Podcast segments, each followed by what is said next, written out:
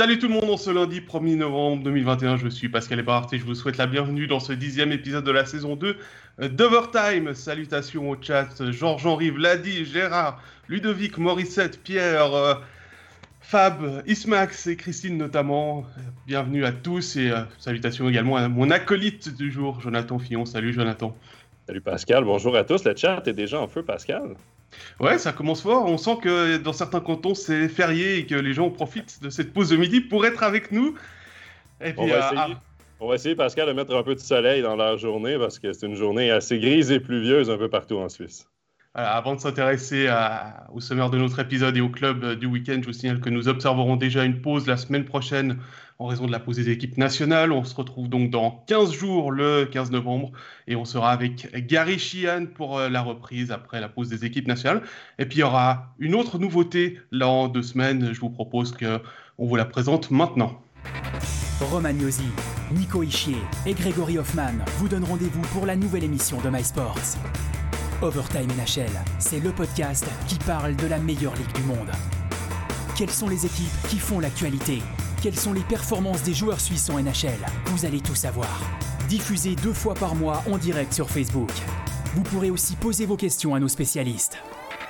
Soyez là, le jeudi dès midi, pour notre live podcast Overtime NHL. Voilà, Overtime aura donc un petit frère, Jonathan, Overtime NHL, et c'est toi qui vas t'en occuper. Oui, je vais quitter l'animation euh, d'Overtime à chaque semaine. Par contre, je vais tout de même rester là, parmi les, les, invités euh, qui vont faire un tournus euh, tout au long de la saison. Mais je me dirige vers Overtime NHL. Donc, aux deux semaines, le jeudi, on va parler d'NHL avec nos experts euh, tous ceux qui co-commentent euh, en cabine, on va aussi avoir des invités. On va essayer aussi d'avoir des interviews avec des invités de l'Amérique du Nord. Donc, euh, ça promet. C'est un, un rendez-vous. Donc, les jeudis pour Overtime NHL. Voilà, et puis je t'ai un peu piégé parce que tu n'étais pas au courant qu'on allait passer. Pas au courant. Je me demandais où tu t'en allais avec tout ça. Allez, le sommaire de ce deuxième épisode, on va rester en Suisse et en Romandie. On va parler de Genève, de Vienne, d'Ajoie, de Fribourg et de Lausanne dans cet ordre. Et pour discuter avec nous, on va retrouver nos deux collègues. Euh, tout d'abord, Jérôme Bechat. Salut Jérôme. Bonjour à tous. Et Stéphane Rochette, qu'on retrouvera certainement aussi dans le podcast NHL, puisque c'est un des co-commentateurs. Salut Stéphane. Salut tout le monde. Eh bien, messieurs, je vous propose qu'on s'y lance tout de suite et qu'on parle de Genève Servette.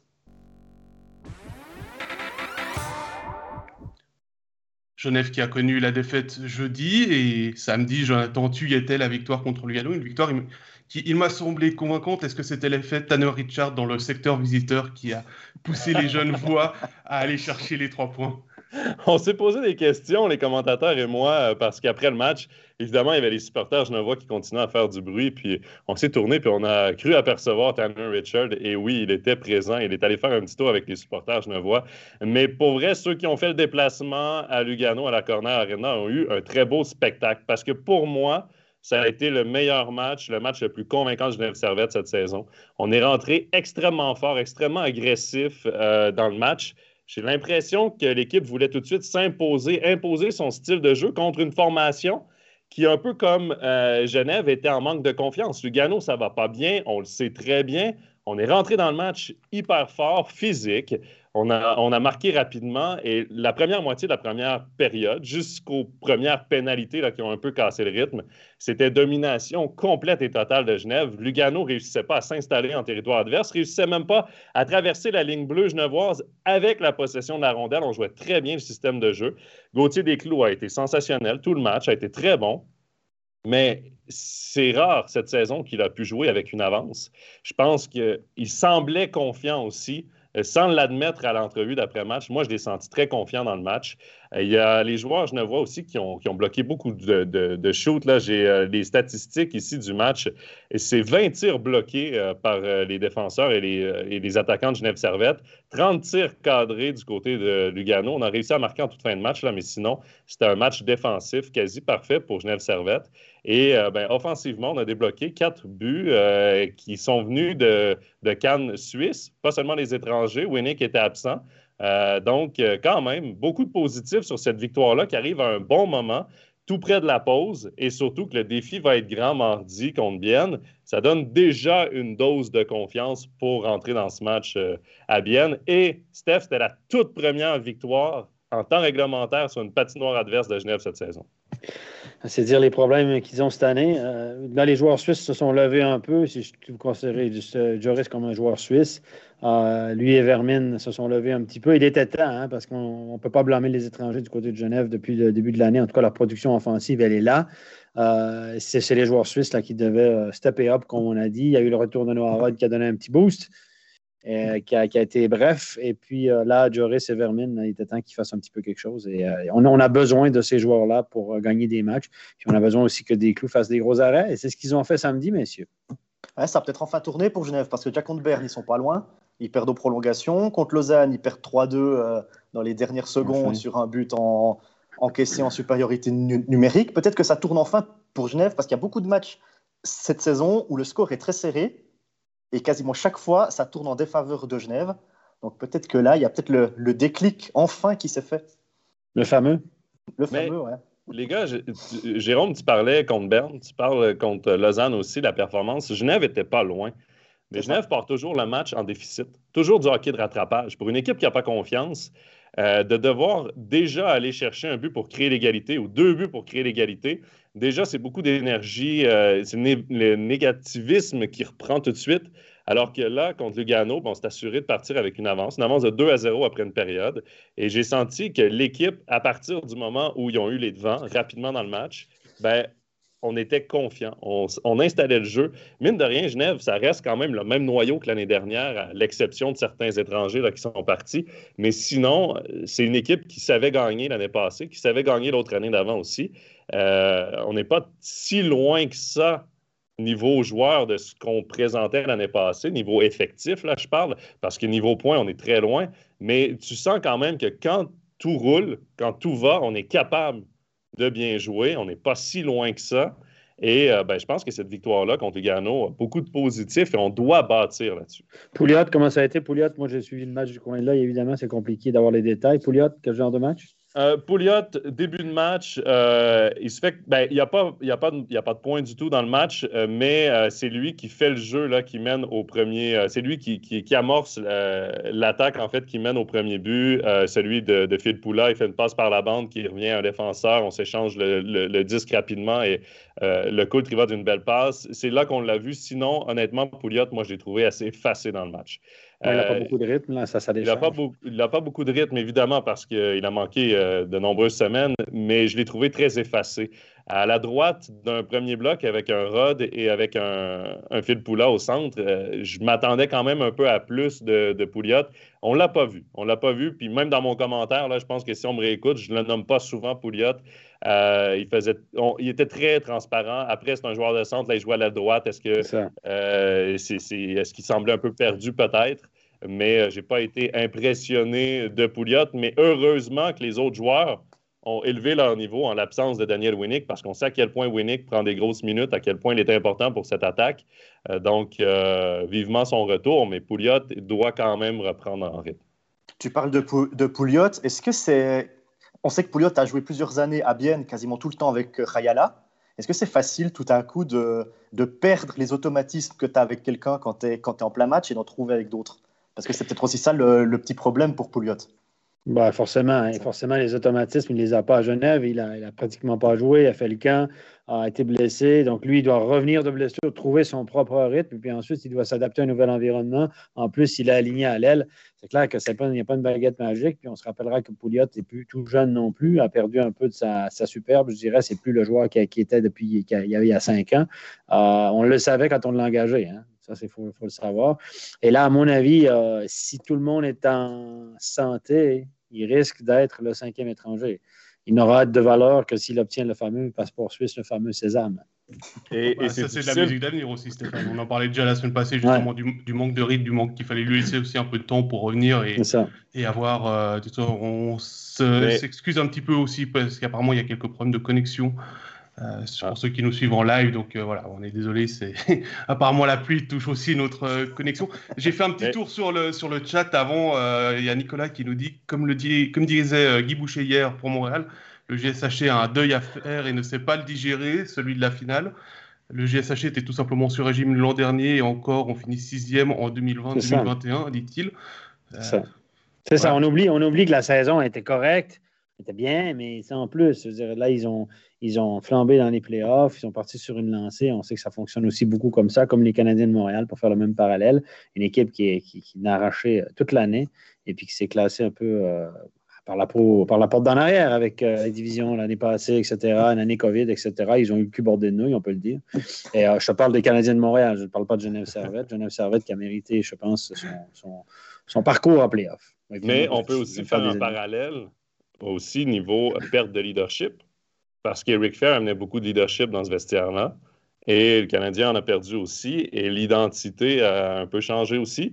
Euh, donc, oui, le parallèle est bon à faire là, euh, entre les deux équipes. Pour revenir à Pouliot euh, et Jérôme, ce que tu disais par rapport à son rôle avec Bienne, maintenant, le hockey moderne, c'est souvent une paire. Même si c'est un trio, tu, matches deux joueurs ensemble qui ont une connexion, qui ont une chimie, puis tu essaies de trouver le troisième qui va venir les, mhm. compléter. Et Pouliot est passé d'un duo avec Rayala, qui a fonctionné pendant de nombreuses années, à là se retrouver dans, le siège du cinquième étranger. Et euh, il devra être le complément à un duo. Ce sera plus lui le cœur du duo. Et, c'est peut-être là où est-ce que ce sera encore plus d'ajustement pour lui, parce que vraisemblablement, s'il est cinquième étranger, il va venir s'il y a des blessés. Donc, il va devoir toujours être euh, euh, le plus performant possible sur un match ou sur deux matchs euh, avec qui c'est ses, équipiers de trio. Ça, donc, c'est sûr que c'est un peu plus compliqué sa tâche à Genève Servette. Oui, ça va, être compliqué pour lui. Bah, il va falloir qu'il se surpasse aussi à l'entraînement pour montrer qu'il mérite sa place parce que c'est aussi là qu'il va être évalué par les entraîneurs. Et transition tout trouvé, je vais utiliser le mot entraîneur. Il y a beaucoup de questions sur la rumeur qui est sortie ce matin suite à l'article de la Tribune de Genève. Serge Pelletier a été apparemment contacté par le Genève Servette pour remplacer Patrick Aymon s'il y avait fêtes. Alors, j'ai pas la liste de tous ceux qui nous ont posé une question sur Serge Pelletier. Ah, je vais prendre celle de Ludovic parce qu'elle est un petit peu plus originale. Un échange de coach entre euh, Genève Servette et Lugano. Ça s'est déjà fait des échanges de coach. Point d'interrogation, blague à part. Je suis sûr que ça ferait du bien aux deux équipes. Alors, Serge Pelletier d'un côté. Bah, Serge Pelletier, euh, voilà, moi, je n'ai pas d'infos supplémentaires que, qui a été. Euh, si la tribune a sorti cette information, c'est qu'ils avaient des, des, sources. Maintenant, qui a pris contact avec qui? Je sais que Serge n'a jamais n'est pas le genre d'entraîneur à appeler pour dire ben, si vous le congédiez, euh, moi je suis là derrière. Donc, ça, Serge, je sais que Serge n'est pas ce type de gars-là. Évidemment, Serge, son téléphone est toujours allumé. Si quelqu'un de l'appel prend contact avec lui, ben, il va écouter évidemment les propositions. Euh, moi, je pense que, mis à part ça, si Genève voulait en venait à se séparer de Patrick Hamon pour X raisons, s'il jugeait que Patrick Hamon n'était plus l'homme de la situation, j'espère pas pour Patrick Hamon. Et si c'était le cas, je pense que Serge Pelletier sera un des candidats euh, favoris ou privilégiés. Il connaît la Ligue, il, connaît la Ligue par cœur. Il parle français, il connaît la Suisse romande, ah, il connaît euh, Louis Matt. Euh, il serait effectif, il serait efficace. Euh, bam, tout, de suite, du jour au lendemain, il l'a fait à Lugano. Rappelez-vous, quand il a pris l'équipe de Lugano, il a redressé la barre, rapidement. Ah, c'est un candidat tout désigné, évidemment, parce qu'aller chercher un gars à l'étranger ou prendre l'assistant coach, etc., ça, c'est à mon avis, euh, prendre l'idée de prendre, par exemple, Cadieux. Je ne pense pas que c'est bien de prendre un assistant coach puis le mettre head coach par intérim, éventuellement en attendant, mais prendre un assistant qui est là depuis l'année passée et le mettre head coach, je ne pense pas que c'est une bonne solution. Euh, ce n'est pas le même rôle, etc. Ça, c'est mon avis. je pense que Serge est un candidat tout désigné, oui. Et là, évidemment, ben, quand on, pense à. On, imagine qu'Aimon sera congédié, bien évidemment, la première personne à qui on pense, c'est Serge Pelletier. Donc, je ne sais pas si le journaliste a simplement posé la question puis dit oui, il y a eu un contact. Voilà, il faut faire attention à tout ça. Mais s'ils l'ont dit, c'est qu'il y a eu un contact euh, éventuel. Euh, mais moi, je peux vous dire que j'ai parlé à Serge euh, jeudi passé. Et jeudi passé, il n'y avait eu aucun contact, aucune tractation euh, de fait entre Genève Servette et lui. Ça, c'était jeudi dernier. Après, il y a une question de timing aussi. Euh, Steph, tu seras peut-être d'accord, mais il, reste une semaine avant la pause de novembre. Donc, si jamais tu veux faire rentrer un nouveau coach, mine de rien, cette pause de novembre peut être bénéfique parce que tu as une semaine pour travailler les systèmes de jeu, tu as une semaine pour mettre l'équipe à ta main, tu as une semaine Et, c'est là où euh, ça peut être intéressant, cette fenêtre de novembre. Après, moi, je suis d'avis que euh, je ne trouve pas que de, congédier Patrick Aymon est justifiable pour l'instant après tout ce qu'il a fait. mais ça, c'est mon avis à moi. Après, c'est sûr, certain que, comme tu le dis, c'est un candidat de choix quand même. Mais écoutez, quand une équipe va mal, évidemment, il y a toujours des rumeurs. Est-ce que c'est. Voilà, est-ce que, est que quel genre d'objectifs on a mis? On sait qu'il y a eu une rencontre entre Patémon et le président. Quel genre d'objectifs ont été euh, exigés, qui ont été mis, posés par, par le président? Ça, on n'a pas de, détails. Euh, peut-être qu'on s'est dit on évaluera à la pause éventuellement. Donc, euh, mais bon, si cette semaine, tout à coup, on enchaîne quelques victoires du côté de Genève, tout va être beau. Le soleil va revenir dans la grisaille genevoise. Jérôme, il y a Fabien qui nous demande si finalement c'est vraiment le coach le problème à Genève. Écoute, euh, sur les matchs que j'ai vus de, de Genève, en tout cas, moi je pense pas que Patémon, ça, ça, soit le problème. Hein. C'est pas lui qui manque les cages vides, euh, c'est pas lui qui manque les passes sur la glace non plus. Après, je ne sais pas comment il est en dehors de la glace quand un joueur euh, loupe la cage vide, justement. Je ne sais pas quel rapport il a avec ce joueur. Les punis, c'est les coups de fouet. Juste après, peut-être. Je sais pas. les coups de fouet. Ça va par nombre, c'est des coups de fouet. Mais il n'a pas l'air d'être comme ça, Patémon, en tout cas. Donc, euh, euh, les tactiques, il me semble qu'elles sont, elles sont mises en place et elles sont justes. les jeunes voix, ils se battent sur la glace, ils ont de la détermination, ils ont de la mm. motivation, ils se jettent sur les, sur les pucks. Après, euh, c'est plus facile de changer d'entraîneur que de changer 20 joueurs. Ça, on est, toujours la même logique. Hein, d'accord. Hein. Tu veux créer un déclic, c'est toujours l'entraîneur qui paye. Mais là, il me semble que Patémon, c'est pas, c'est pas lui la faute où Genève se retrouve avant-dernier. Puis ils sont pas loin. Hein. Ils sont à 3 points de Berne, bon, avec euh, un match de plus, je crois. Mais ils sont pas loin du, du top 10. Et à mon avis, euh, ils vont entrer dans le top 10. Il n'y a, pas, a pas de raison que toute la saison se passe comme ça. Messieurs, dans le chat aussi, il y a Ludovic qui demande une autre question. Quel est votre avis euh, des gardiens du GSHC? Desclous a fait le job, euh, fait le job sans aucun souci, euh, mais comme numéro 2, le GSHC devrait trouver un autre gardien que Charlin. Steph, ben, le problème, c'est qui est disponible?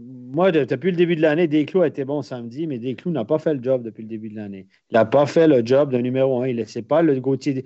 Pour X, Y raison, du côté des clous n'est pas en confiance comme il l'était l'année passée, avant de se blesser, parce que c'est pas lui qui a fait les playoffs.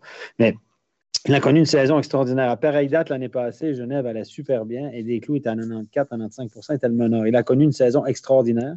Il lui a valu une, une longue un renouvellement de contrat de 4 ans sur Ferrer. Et cette année, ce n'est pas le Gauthier des clous. Écoutez, il a moins de 90 là, Ça, c'est la note de passage, comme à l'école. C'est le 4 sur 6. Pas en bas de 90, tu n'as pas 4 sur 6, tu, coules. Je suis désolé. Je veux la moyenne des gardiens à Genève est insuffisante. il y a un dicton qui dit Dis-moi qui est ton gardien et je te dirai quel genre d'entraîneur tu es. C'est souvent comme ça. Regardez l'infériorité numérique. Il y a beaucoup de peine à Genève en infériorité numérique. On dit qui est le meilleur joueur théoriquement sur l'infériorité numérique, c'est le gardien. Et Desclous n'a pas fait le job pour X, Y raison, il n'est pas au même niveau, au, au niveau qu'il devrait être. Un gardien numéro un dans cette ligue, ça doit être du 91 minimum, 92, 93% pour les meilleurs. il n'est pas là. Et, des gens vont me dire, bon, mais c'est 2-3% Mais 2-3% c'est énorme, c'est un but par match. Mais ça fait toute une différence. Et Desclous, il y a eu des clean shots qu'il n'a pas arrêtés, etc. Et je pense que là, il, peut-être que la performance de samedi va leur mettre en piste et peut-être que si la performance de Desclous ne, s'améliore un petit peu, ça va faire une énorme différence sur les, résultats de l'équipe. Les gens disent il ne faut pas être trop dur avec Desclous, c'est un petit roman. Ce n'est pas une question d'être dur, il faut être réaliste. L'année passée, on lui a coulé un bronze. On a dit hey, on l'a mis en avant, on en parlait dans tous les studios Desclous. Avec Desclous, c'était presque comme Barry, Carey Price. Et là, maintenant, il fait moins le job. Il ben, faut aussi le dire. C'est comme ça. Et le gars, les gens, ils disent, il ah, ne faut pas être trop dur avec eux. Mais le gars, c'est le premier à le savoir qui, qui sous-performe. Hein. Pas de miracle. Il y, a, il, y a, des avocats de la défense dans le, dans le chat euh, qui disent euh, que sa défense n'est pas exceptionnelle non plus. Euh, Stéphane, Sébastien, il ne serait pas d'accord avec toi. Sébastien Beaulieu, c'est. Ben, je m'excuse, les, chiffres, les chiffres sont là. Moi, j'ai vu combien les premiers matchs, on était en studio, on se disait, ouais, ouais celle-là, il aurait pu l'arrêter. Il aurait pu... Mais lui, il défend, il défend son gardien. Excuse-moi, mais à un moment donné, moi, je suis, moi, je vais être coach Pat Aymon, là, quand il parle à Sébastien Beaulieu. Je ne sais pas, je suis dans les conversations, mais Pat, il doit dire à Seb, excuse-moi, là, mais il en a accordé un de trop, là. Euh, un de trop dans cette ligue, il y a beaucoup de matchs qui finissent par un point. Un de trop deux de trop, un, que tu arrêtes normalement, tu n'arrêtes pas, ça fait une grosse différence. Je veux dire, encore une fois, je veux dire, il peut prendre la défense de Gauthier Desclous, techniquement, c'est bien, mais si le puck passe, je m'en fous techniquement que ce soit bon. Si le puck passe, il passe. Je veux dire, il, faut est payé pour arrêter des pucks, le garçon. Je ne dis pas qu'il n'a pas été bon, je dis qu'il a simplement été en dessous de ce qu'on peut attendre de lui.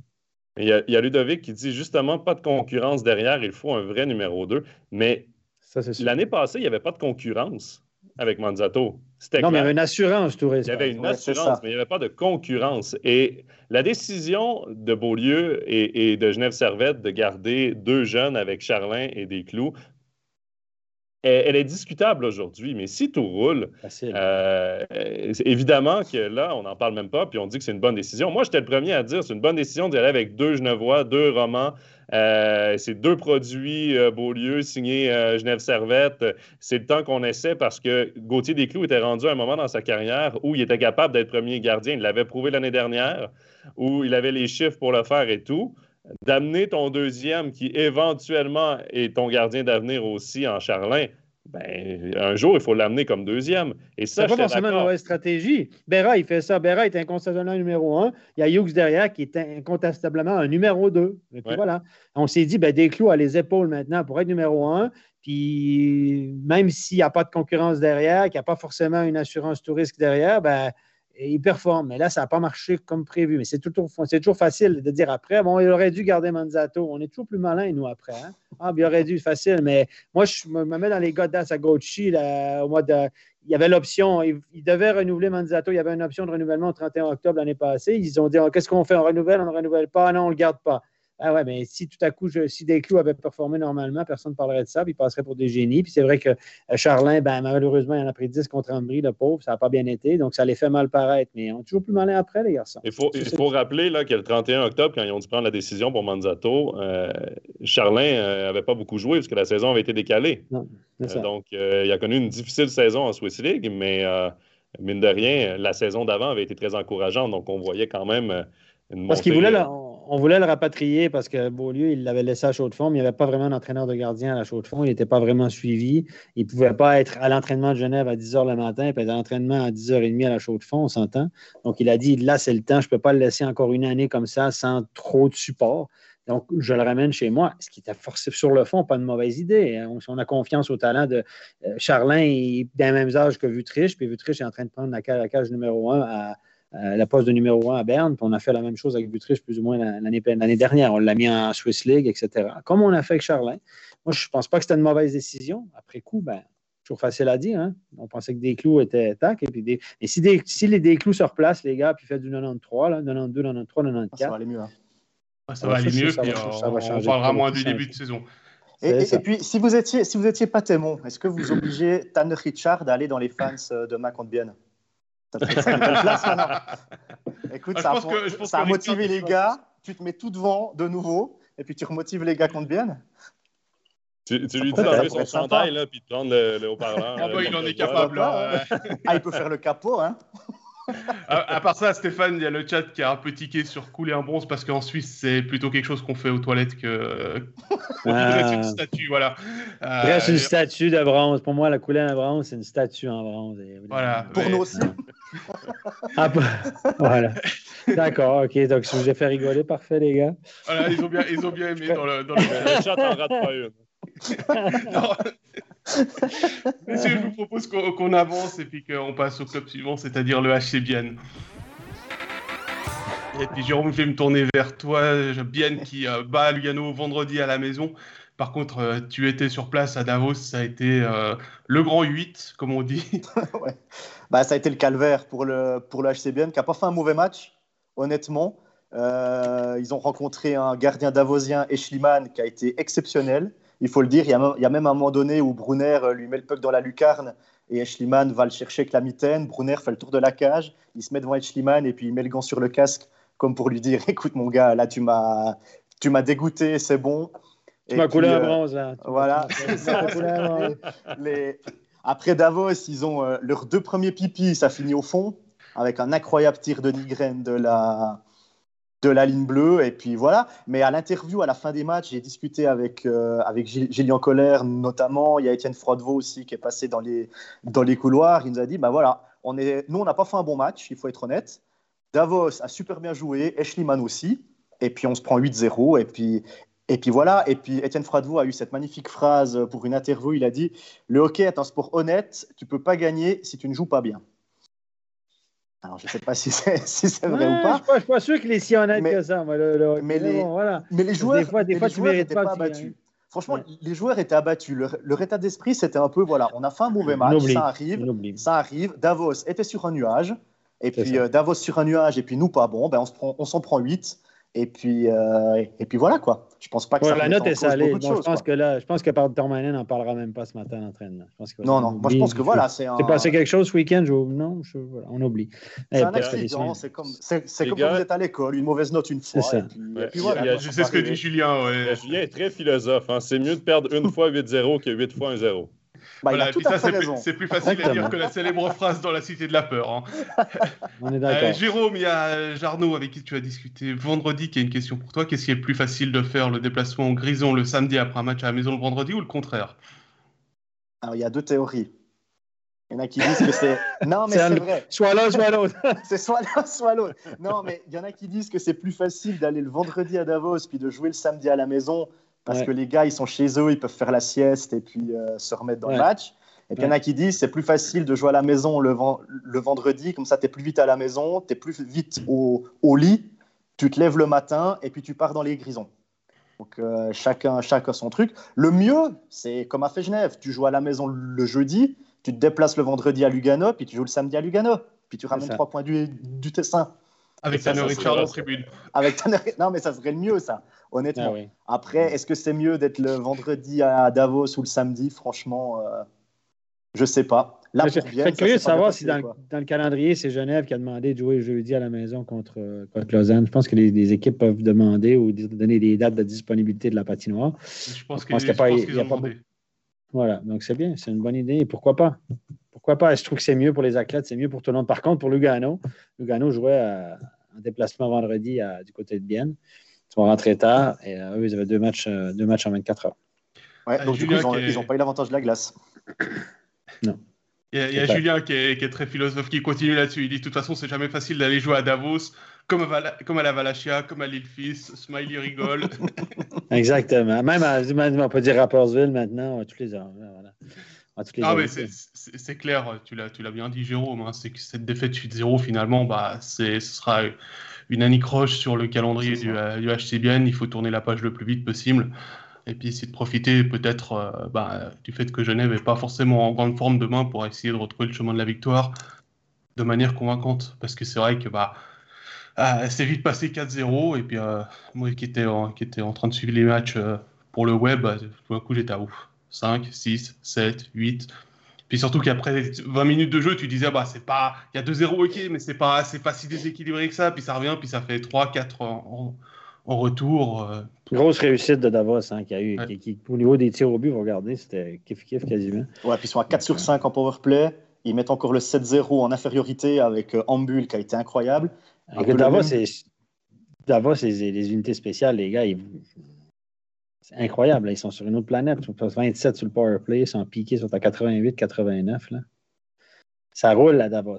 ils ont des étrangers. La première ligne, là, euh, Bromé, Rasmussen, Stransky, euh, c'est vraiment fort. C'est du lourd. Là, ils ne sont pas trompés sur les, sur les transferts. Hein. Mais, mais, là, tu, parlais des étrangers. Là, euh, il y a Ludovic, il y a Sacha qui parle des étrangers à Bienne parce qu'il y a de nouveaux blessés. Là, c'est Korpikoski qui, qui, est blessé. On annonce... blessé, euh, commotion au bas du corps. une hein. commotion? commotion au bas du corps. En tout cas, moi, si, nous, on a vu, c'était vendredi que ça arrivait, je pense. Eh, c'est le journal du Jura hein, qui annonce une commotion. C'est pas le okay. HCBN. Hein. Ah, d'accord. Moi, je l'ai vu, le check. Euh, j'ai vu quand il est sorti de blessure. Il, s'est fait tout grand. Je n'ai pas vu de contact contre la tête ou que sa, sa, tête a donné contre le plexi. Puis il s'est un peu plié en deux. En tout cas, c'est une commotion, c'est peut-être une commotion au bas du corps, parce que quand il est rentré, vers le banc, il n'avait pas l'air d'avoir mal à la tête, il a plutôt l'air d'avoir mal au bassin, autour du bassin, de la taille, du genou, je ne sais pas quoi. C'est un gars qui a eu là là où il s'est fait opérer l'année passée, c'est ça? Raison pour laquelle il est en Suisse, parce que je vous rappellerai que son club finlandais l'a, licencié ou l'a libéré. Euh, euh, l'histoire, en tout cas, il, a eu une grosse blessure à la hanche. Il a dit qu'il était rétabli. Son club conteste le fait qu'il est rétabli. Visiblement, il y a un un, contractuellement, un contentieux contractuel, puis il l'a laissé. Puis, rappelez-vous, Steinegger a dit en entrevue on a eu toutes les garanties sur son état de santé, il est totalement remis. Alors, j'espère que ce n'est pas une, blessure à la hanche, puis on veut, en disant commotion, on ne veut pas avoir l'air de des cons. Là. Parce que moi, en tout cas, le check qu'il a reçu, la première réaction que j'ai eue, on l'a vu en studio, je dis, oh, lui, il s'est fait mal à la hanche ou au bas du dos ou bien au genou, parce qu'il a vraiment, on sent Bref, j'espère pas que c'est une commotion parce qu'une commotion, c'est pas drôle. mais si c'est encore, si c'est ça hanche de nouveau, pour bien, mauvaise nouvelle. bien avec deux étrangers de main, normalement, du côté de Genève, puisque Yakovenko est encore blessé, Salinen aussi. Donc il y aura juste Rayala et, et Leuve. Ils n'ont pas été partis pour les blessures, bien même de rien. Regardez la saison qu'ils font. Ils ont été, Taz a été loin à mon moment. Salinen n'a presque pas joué au début de l'année. Euh, Offer va revenir. il s'était cassé un doigt ou un poignet, quelque chose comme ça. Euh, on n'a pas été épargné par les blessures. Il y a Ishier qui a une commotion. il, a voulu rejouer à Lausanne. Il a fait un tiers et puis il a eu des vertiges. Il y a Kevin Fay aussi qui a manqué pas mal de matchs. Maintenant, il y a Grossman qui est blessé. Ouais, non, il y a Yakovenko. Donc, ils ont été loin d'être épargnés par les blessures. Puis... Mais bon, il faut jouer les jeunes. Pourtant, ça roule euh, bien. Ouais. Noah Delémont fait un bon job. Hein? Noah Delémont, ouais, Noah Delémont, c'est. Euh... J'ai discuté avec lui euh, après le match à Fribourg avec Noah Delémont. Il m'a dit ben, je remplace Yakovenko et Tormanen me fait jouer exactement à sa place. Que Yakovenko... Ouais, Yakovenko est sur le pipi, ben, je vais sur le pipi. Il ne veut pas bouger ses autres lignes. Et c'est un défenseur euh, offensif. Hein, c'est un, gars qui est bon avec la rondelle, etc. Euh, le seul souci qu'on avait avec lui, c'est bon, c'est un défenseur de petite taille.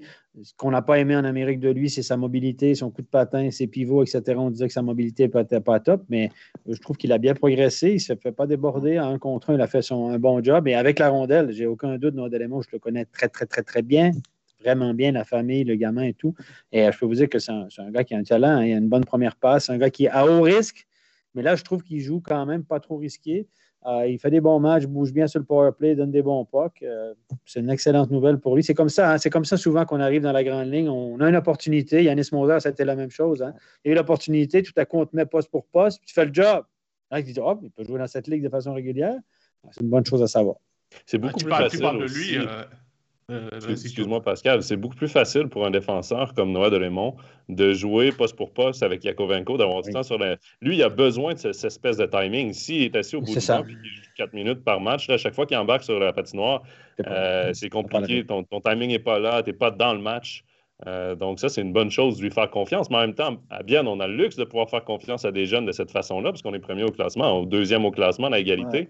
Euh, ça aide à pouvoir euh, donner des chances de la sorte. Évidemment, c'est parce qu'on n'est pas épargné par les blessures aussi, là, mais de leur donner autant de responsabilités de temps de glace aux jeunes, ben, ça peut qu'être bénéfique pour l'équipe à, long terme. Et puis ce qu'il y a, c'est qu'il a aligné euh, soit avec Grossman jusqu'à ce qu'il soit blessé, un défenseur plutôt défensif, et puis maintenant il est avec Brad Forster, donc un défenseur qui est devenu défensif par la force des choses. Et, euh, Il paraît que Beat Forster, et, Beat Forster euh, Love et tout ça, ils sont, sont géniaux avec lui à l'entraînement. Euh, Noah, j'ai parlé avec les parents longuement la semaine dernière. C'est des gens que je connais bien. Et puis, Noah, il est enchanté l'ambiance du vestiaire, de la façon dont il est traité par les autres. Même Gaétan Haas lui parle souvent, beaucoup de conseils, etc. Il dit que Tormainen, il adore son entraîneur Tormainen, beaucoup de confiance, des discours positifs. Tant mieux, ça se passe bien pour lui. Pour terminer sur Bienne, il y a Ludovic qui dit c'est bon timing pour Genève de prendre des points contre une top équipe au classement. Moi, j'aimerais pas être Genève quand même affronter une équipe qui vient de se faire euh, laver 8-0 à Davos. Là. Je pense qu'on euh, va vouloir faire amende honorable à cette défaite-là et euh, ils vont probablement sortir en Lyon le HC Bienne. Reste à voir, ce sera d'ailleurs notre match studio demain pour la soirée de National League. On va maintenant passer à l'équipe. Non, non, non, je crois pas. C'est pas, pas Lausanne-Fribourg demain? C'est Lausanne-Fribourg. C'est vrai, c'est Lausanne-Fribourg. Pour une fois que je le sais par cœur. tu es en train de dire que t'es comme les joueurs qui savent jamais quoi qu'ils jouent. En fait, j'ai un petit jeu. D'habitude, euh, match studio demain. Oh, oh, oh parce que je, prépare toujours l'ensemble des matchs. Match studio demain, non, c'est Lausanne-Fribourg. Parce que je vais le regarder en studio, c'est pour ça que je disais ça. Ah, c'est vrai, c'est toi qui anime demain. Et puis, il me semble, si, pour être tout à fait complet, que c'est Jérôme qui, euh, qui euh, commente le match. Commente. Aïe, aïe, aïe. La ah oui, c'est vrai, c'est vrai, c'est vrai. Je suis à Lausanne. La ah, fine équipe, la fine équipe. voilà, messieurs, pour la HCBN. On va maintenant passer à la meilleure équipe romande du week-end, la HCA. Et ouais, Jonathan, 4 points pour euh, le HCA ce week-end avec cette victoire assez incroyable euh, à contre Zurich. Et de rien, Patrice, hein, qui m'a remercié d'avoir commenté ce match contre Zurich. J'ai vécu une soirée vraiment extraordinaire. C'était, il y avait énormément d'émotions dans, dans cette patinoire. C'était assez fabuleux. Et, euh, le HA a fait le dos rond toute la soirée, a trouvé les opportunités pour aller, euh, pour aller marquer. Et puis euh, samedi, à Ambry, un point. Il aurait peut-être pu mieux, mais je pense qu'il manquait un petit peu de gaz dans le, dans le, dans le réservoir parce que Alain Burbaum, en sortant de glace vendredi, m'a dit qu'ils avaient vraiment tout donné et que, voilà, après, il fallait essayer d'amener les émotions, l'énergie, tout ça du côté d'Ambry, mais c'était un peu compliqué quand même de faire deux soirs de suite pour l'instant. On peut souligner les belles performances de, Tim Wolf, de Maxime Fortier, mais c'est surtout un effort global qui a été fait par les Ajolos ce, week-end. Et puis, moi, je veux donner un petit coup de chapeau à Malo Feller qui a joué ce 4 et 5e match de National League et puis qui a pas toujours bien paru parce que son physique n'aide pas, mais il a joué sur tout le match et il a, et il a quand même fait des bonnes choses malgré la pression que c'était de jouer face à l'Armada zurichoise ou à la, à la Gotardo Arena. Ben, joueur qui a aussi mis fin à 7 défaites de suite, ça fait du bien de regagner. Hein même si Ajoie est dernier du classement. Mais euh, je, crois que le classement du côté de Port-Rentry, il ne faut plus le regarder maintenant. il, faut faire, il faut prendre match après match, il faut, il faut progresser de, de partie en partie. Et puis, euh, bah voilà, il y aura, on le sait, hein, il y aura des séries de défaites, c'est inévitable. Euh, ils vont en gagner. là, ils en sont à, à 4 victoires, je crois, en 18 matchs. Il faut, de temps en temps, ils vont, ils vont en gagner une. Et puis, et puis voilà, je crois que c'est comme ça qu'il faut faire du côté de, du côté de Port-Rentruy. Mais Steph, je me souviens dans le studio, tu as parlé euh, dans le match à Joie-Zurich qu'Ajoie jouait enfin une défensive de zone au lieu du man-to-man. Moi, je me souviens qu'avant le début de la saison, là, euh, j'étais allé à une activité de team building avec l'équipe et il y a des joueurs qui discutaient par rapport à est-ce qu'on devrait y aller avec une défensive de zone. On n'a pas vraiment l'équipe pour jouer du man-to-man. Euh, ben, ça n'a pas été parfait contre Zurich, loin de là, parce qu'on en, a, mm-hmm. on en a concédé des tirs. Mais mine de rien, on réussit quand même à battre une équipe sur papier, est bien supérieure à la joie. Tu vas limiter les dégâts. Moi, j'en ai parlé avec Gary au début de l'année. Lui, il dit Moi, je veux, je veux garder le système avec lequel on a eu du succès. Donc, il dit, je pense que les gars sont capables de le faire. Mais en, National League, si tu cours après des Andrighetto ou des Malguin ou des, joueurs comme ça, c'est pas la même chose que de courir après Mathias Tresness à chaud de fond et puis Tim Kaufman. Et puis, c'est pas le même niveau de jeu. Donc là, surtout que tu as une défensive de, de, Ligue B, il faut le dire, tu n'as pas des gars qui sont. Et là, je pense qu'il a. Gary nous l'a expliqué en avant-match, c'est plutôt hybride ne va pas dire qu'il a totalement changé. J'ai changé un petit peu quand même. Donc, euh, voilà, la fierté du coach. Hein, non, non, non, je ne donne pas raison. Vous n'aviez pas raison, mais j'ai changé quand même un peu.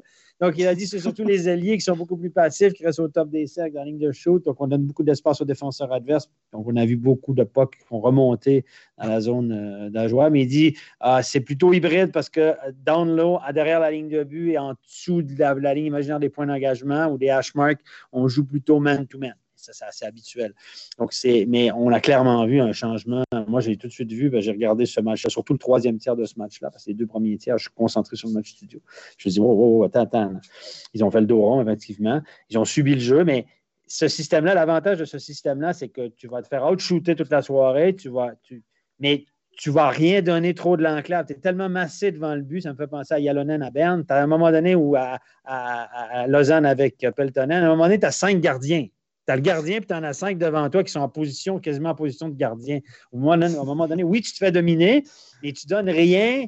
Puis les rebonds, en général, sont pour l'équipe à la défense. Il y a tellement de monde que c'est dur d'avoir des clean shots. Et puis, si tu tombes sur un soir où le puck, quand il se au but, il frappe le gardien, comme c'était le cas vendredi, ben, tu t'en sors avec la victoire. C'est sûr que sur la longueur, ça ne va pas marcher chaque fois.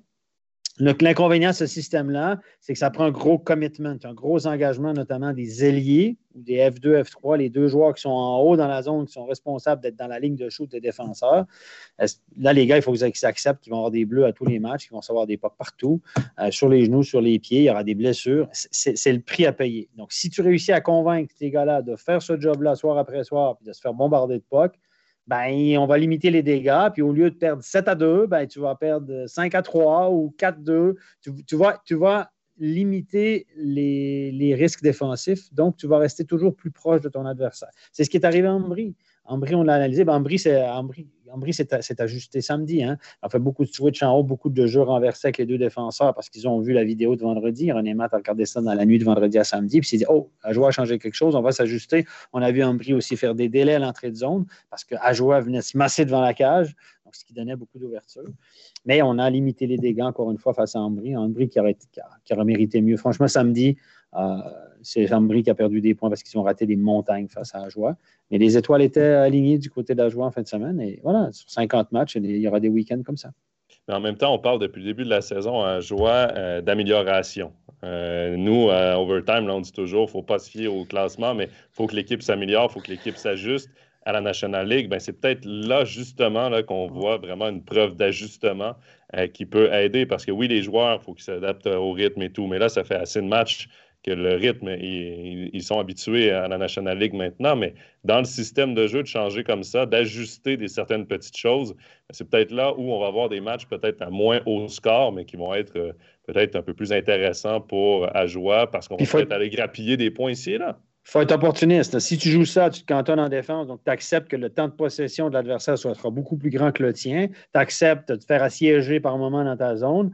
Et si tu acceptes ça, mais ça, pour espérer gagner, il faut que tu sois hyper opportuniste parce que tu limites aussi ton temps de possession, donc tes attaques. Il faut que ton power play se produise. C'est ce qui est arrivé vendredi. Et il faut qu'à chaque fois que tu as l'erreur de l'adversaire, euh, tu en profites. C'est ce qui est arrivé. Vendredi, Grunberg s'est peut-être fait surprendre, Grunberg, pardon, s'est peut-être fait surprendre par le système d'Ajoie parce qu'il n'était probablement pas préparé à ça. Donc, ça leur a peut-être pris une période, deux périodes à s'ajuster. Mais surtout, Ajoie a capitalisé sur deux grosses erreurs du jeune défenseur parce que vendredi, match à Ajoie, le Grunberg s'est dit Je vais faire jouer mon jeune défenseur Noah Meyer, 19 ans. Euh, c'est le temps de le mettre contre Ajoie, c'est parfait. Ben, il lui fait deux grosses erreurs. Il lui coûte deux buts. Et puis, ultimement, ça lui coûte le match. Et Noah Meyer ne joue plus, puisque son dernier shift, c'est le 3 2 d'Ajoie. Ah c'est deux fois. J'ai observé, je le, je le dis, Enzo Gabey, qui était septième défenseur euh, vendredi soir, n'a pas joué jusqu'au 3-2. Le, et le shift suivant de Yannick Weber, c'est Enzo Gabey qui embarque. Et euh, je le dis aux commentaires, je pense qu'on verra plus Noah Meyer. J'ai regardé son temps de jeu, je lui ai donné son temps de jeu. Et à la fin du match, c'était toujours 5 minutes 12. Donc, euh, ah, le, petit jeune, le, petit jeune, il n'a rien appris. Il a, il a rien appris de ce match-là au final. Il a eu 5 minutes de temps de jeu, il a fait deux grosses erreurs. Euh, la, première, la première, elle est aussi imputable aux deux autres Juriquois qui étaient, avec lui, hein, dont Yannick Weber. Euh, ils sont à 3 sur Thibaut Frossard et puis euh, Steven Mackay, il est tout seul de l'autre côté. Oui, il a, fait il a fait des erreurs, mais bon, je trouve que celle-là, elle, est un peu, elle est un peu vache. Mais comme Zurich a besoin de points en ce moment, bah, Grandborg, il a joué la victoire et il a perdu. C'est ça. Mais si on parle de Grunborg, on a parlé de Patémon, là, mais dans le chat, euh, il y a beaucoup de questions sur Grunborg, sur euh, Zurich, les rumeurs qui envoient Grunborg en KHL. Euh, il y a vraiment quelque chose qui ne marche pas à Zurich, là, on va être franc. on parle de Aymon qui pourrait perdre son emploi, mais même si Zurich est plus haut dans le classement, je n'ai pas l'impression que Grunborg doit dormir sur ses deux oreilles. Ils ont trop de talent à Zurich. En fait, ils ont trop de stars, trop de talent, et puis personne ne veut faire le sale boulot. Dans, dans toutes les équipes, tu as besoin de tes stars. C'est ceux qui sont sur, sur le devant, c'est ceux qui marquent les buts, c'est ceux qui font des gestes techniques et tout. Puis tu as besoin de gars qui font le sale boulot, ceux qui se jettent devant les pucks, ceux qui vont mettre des body checks, ceux qui mettent un coup de poing sur la tête de l'autre tout d'un coup quand ça va pas pour donner des émotions, ceux qui viennent défendre le gardien. C'est qui qui fait ça à Zurich? Bah, En attaque, je te bah, dirais Chris Baltisberger et Reto Et puis en défense, c'est Johan Moran, il est blessé. Bah voilà. Donc, si personne veut se jeter devant le puck parce que tout le monde est star, en fait, à Zurich, c'est une équipe de stars, il faut, il faut le dire. Tu as quand même un Reto Shepi dans le quatrième bloc qui a fait plusieurs Jeux Olympiques et je sais pas combien de championnats du monde. On se demande bien pourquoi d'ailleurs. Et le mec, il joue 5 minutes par match en, en quatrième bloc. Mais il faut des gars qui fassent le sale boulot et à Zurich, il n'y en a pas. Donc, si personne veut prendre cette responsabilité-là, ben, ça va continuer comme ça. Hein. La gestion du banc, la gestion des égaux, etc. Tu peux donner un peu à tout le monde. C'est difficile. Il joue avec cinq étrangers en plus. Hein, donc, en plus, euh, oui. Donc, euh, c'est vrai que c'est un hier. Hier, il gagne contre Langnau, mais bon, merci Robert Mayer. Merci Robert Mayer. Il ouais. de deux buts. Hein. Ah ouais, Parce qu'ils ont, ils ont, pas brillé. Hein, franchement, ils n'ont pas brillé contre Langnau. Ils ont toujours de la peine contre Langnau depuis deux ans, d'ailleurs. Donc, contre les, les, plus petites équipes, les plus ah, petits cylindrés, ils ont clairement de la peine. Euh, mais Grandberg, est-ce qu'il doit se faire du souci? Oui. là, s'il avait, avait, perdu à Langnau hier. Contre Langnau, c'était à Zurich. Ça jouait contre Langnau hier, c'est ça? Oui, mais c'était Azure qui t'a dit, euh, dit à Langnau. Ah, Langnau, ouais, ouais, je voulais, je voulais dire. Et puis, ils ont aussi de la peine contre Rapportville. Hein, euh, depuis deux ans aussi, les résultats. Tout le monde a de la peine contre Rappi cette année, les gars, vous n'avez pas remarqué? Ouais. Peut-être qu'on peut changer notre fusil d'épaule puis se dire Rappi, finalement, c'est une équipe pas si mal. Toi, que... toi qui adores les derbys, Stéphane, contre Rappi, c'est un derby, c'est le derby du lac de Zurich. Ils ont perdu les deux matchs qui ont été joués contre. Qui ont été ouais. au, deux ou trois matchs qui ont été au bout, ils les ont ouais. perdus. Et le match qui a été interrompu pour euh, la lampe qui s'est cassée, ils, ils en pas très large non plus. Non. Donc, voilà. C'est ça, c'est ça. C'est pas. Euh, bon, pour l'histoire. Heureusement qu'il n'y a pas Cloton. Hein. Les échanges d'entraîneurs, moi, je vais vous dire, je serais très, très, très étonné. Pour la raison est simple, c'est que Bob Hartley, de source sûre, par personne interposée, Bob Hartley a dit qu'il voulait prendre sa retraite à la fin de, la présente saison. Il a dit J'ai gagné assez d'argent, j'ai gagné des titres. C'est ma dernière saison, j'en ai marre. Même si les Canadiens de Montréal euh, m'offrent un job, un contrat de 5 ans à 5 millions par année, c'est non. Je m'en vais passer l'hiver en Floride avec ma femme. Elle a assez voyagé. On va, je vais jouer au golf. je prends ma retraite. Donc, ça m'étonnerait beaucoup. Je serais très étonné que Bob Hartley accepte de venir finir la saison à Zurich en échange de Gronberg. Ce serait assez fabuleux d'ailleurs d'un échange d'entraîneur. Ça serait, quand même extraordinaire. Mais je serais très, très étonné qu'on fasse le switch et qu'à Barclay, je pense qu'Arclay va dire oh, si vous voulez me mettre dehors, mettez-moi dehors. Je m'en vais en Floride cette année puis je vais encaisser mon chèque. Je profite qu'on est sur joie pour prendre la question que Guillaume nous a envoyée par message privé. Que pensez-vous d'élargir l'utilisation du code challenge pour des pénalités? Il donnait en exemple euh, le slow foot de Gracie sur De Vos. Euh, euh, il estime que les deux pénalités de deux minutes sont contre la première de Yogi et celle de Pouilly sont injustifiées. Il a peur que ça ralentisse le jeu, mais depuis le début de la saison, on voit pas mal de 5 make match qui ont été oubliés et de joueurs suspendus euh, le lendemain. C'était euh, deux cas samedi soir avec aussi Fabrice Herzog. Stéphane, toi, qui es, un ancien arbitre, j'ai arbitré deux, trois matchs comme ça à temps perdu. J'ai fait deux, trois matchs comme ça en tant qu'arbitre. Mais la... l'histoire des cinq minutes, il faut être clair. Euh, l'histoire de revoir les cinq minutes, je suis pour ça. Mais pas, ça n'aurait pas été applicable dans le cas de Gracie samedi parce que les cinq minutes, c'est quand les arbitres ont l'intention de pénaliser pour cinq. Si les arbitres avaient eu l'intention de pénaliser pour cinq, on donne cinq.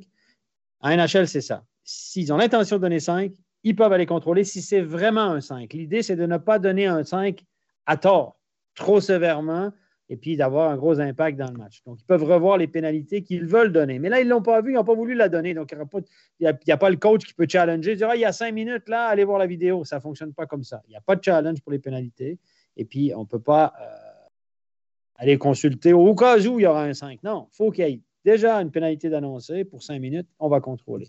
Ça, c'est la première chose. Deuxième chose, euh, là, il y a un gros raté des arbitres, le, slow foot. Euh, je ne m'explique pas comment ils, ont dit oh, on n'a pas trop vu, etc. Il y a deux juges de ligne. Le gars, reste sur la glace. Ils ont le temps d'en parler. Il y, a, quatre gars là. C'est un gros, pour moi, c'est une grosse faute des erreurs. Une grosse erreur d'arbitrage. Tu ne peux pas louper ça. La limite, tu dis pas slow foot, c'est deux minutes, mais tu dois quand même donner une pénalité. C'est un slow foot, mais s'il s'en sort avec deux, je peux vivre avec. Au moins, il marque le coup. Donc voilà pour ça. Et puis pour euh, la pénalité de Yogi sur euh, le joueur qui a foncé dans le gardien, ils sont loupés. Ça, c'est Mikael Bison qui est à côté de la cage. Il y a le Kozun qui fonce clairement sur, euh, sur Wolf. Il ne lève pas le bras. Pour moi, Kozun n'est pas poussé, etc. Il doit lever le bras pour la pénalité pour charge contre le gardien. Puis après, Yogi fait comme ça par réaction, tu as poussé mon gardien, il le loupe en plus, et Kozun fait un monstre cinéma, il sort les deux. Donc, euh, trois erreurs sur le même jeu. Il doit lever le bras, il lève pas le bras. Après, comme Yogi le repousse, ah, oh, euh, Yogi, une punition qui, est assez sévère. Et puis, il dit, ah, ben, comme ça, je vais pénaliser Kozun parce qu'il a foncé dans le gardien. Mais tu ne l'as pas vu? Hein? Non, tout croche. Tout croche. Là, il doit avoir power play clairement pour, euh, pour Ajoie. Et puis, pour celle de Pouilly, ben, c'est un peu la faute à pas de chance, honnêtement. Il tombe.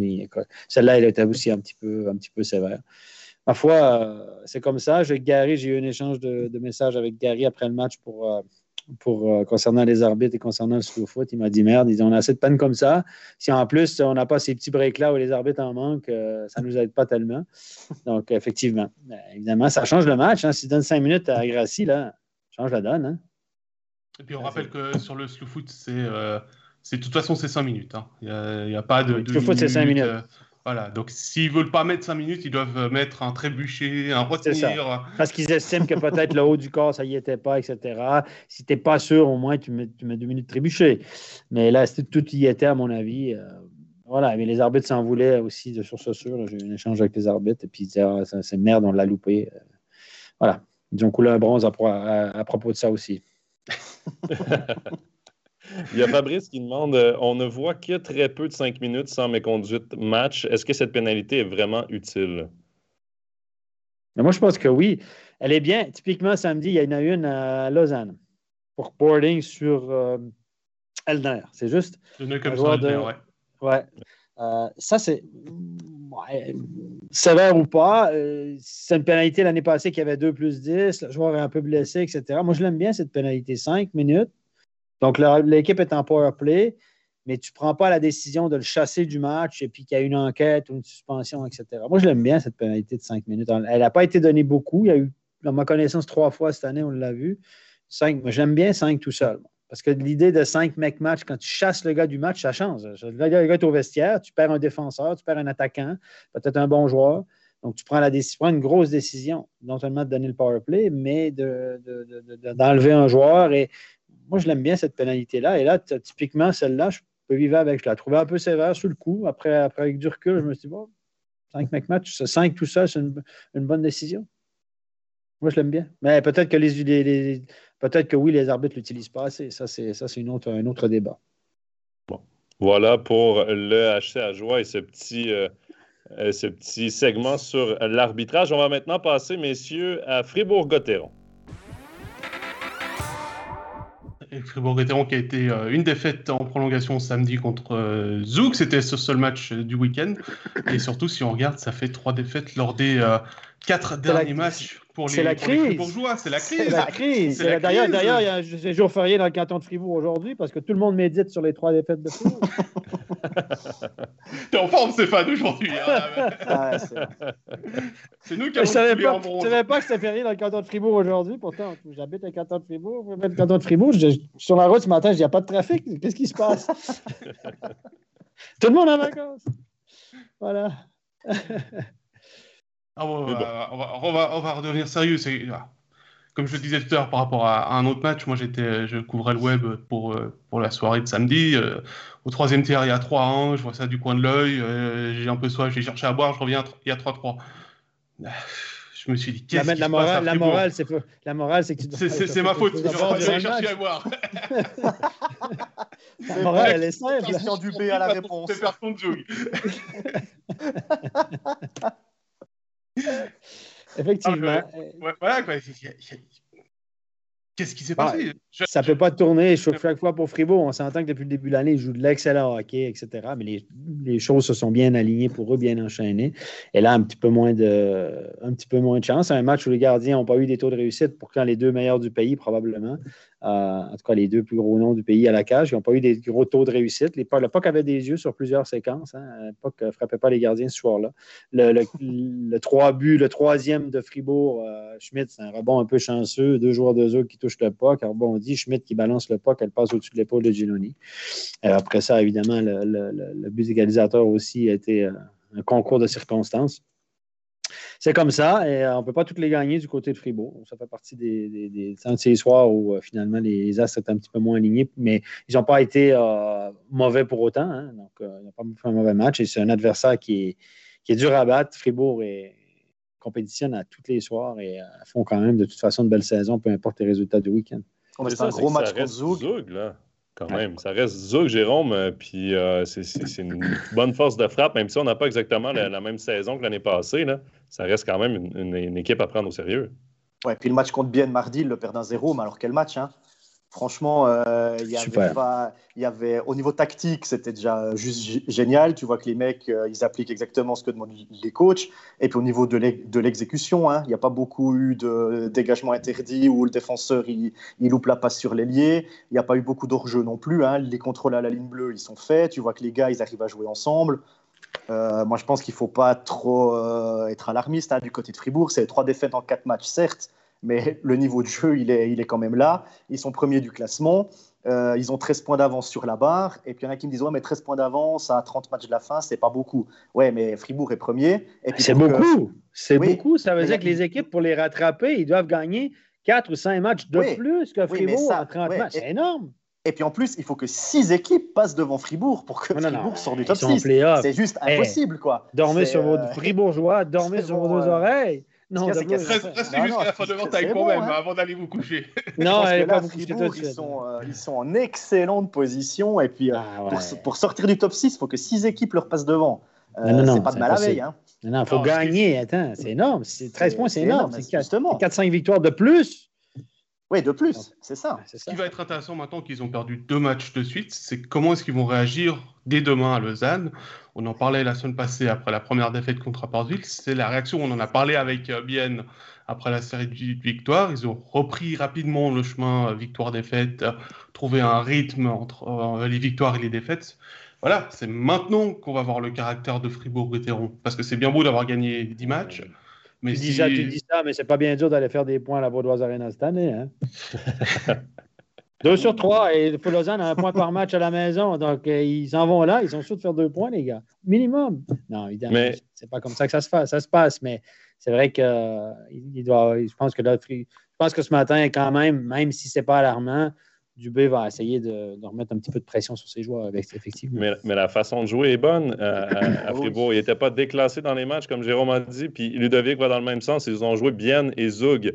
En termes de niveau, c'est une sacrée semaine. Mhm. Et là, ben, si on rentre de la même façon ou qu'on joue de la même façon comme on a joué, par exemple, contre Bienne à Lausanne, ben, Fribourg euh, part, euh, favori. Ah oui, et, et, les gars, si je ne me trompe pas, ça, c'est notre match studio.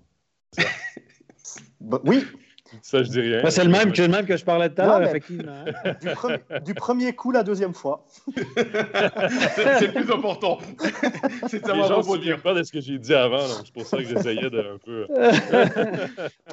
pour, pour, revenir à, Fribourg-Lausanne, il y a Yannick qui dit euh, Ne vous inquiétez pas pour eux, Lausanne a tendance à relancer tout le monde.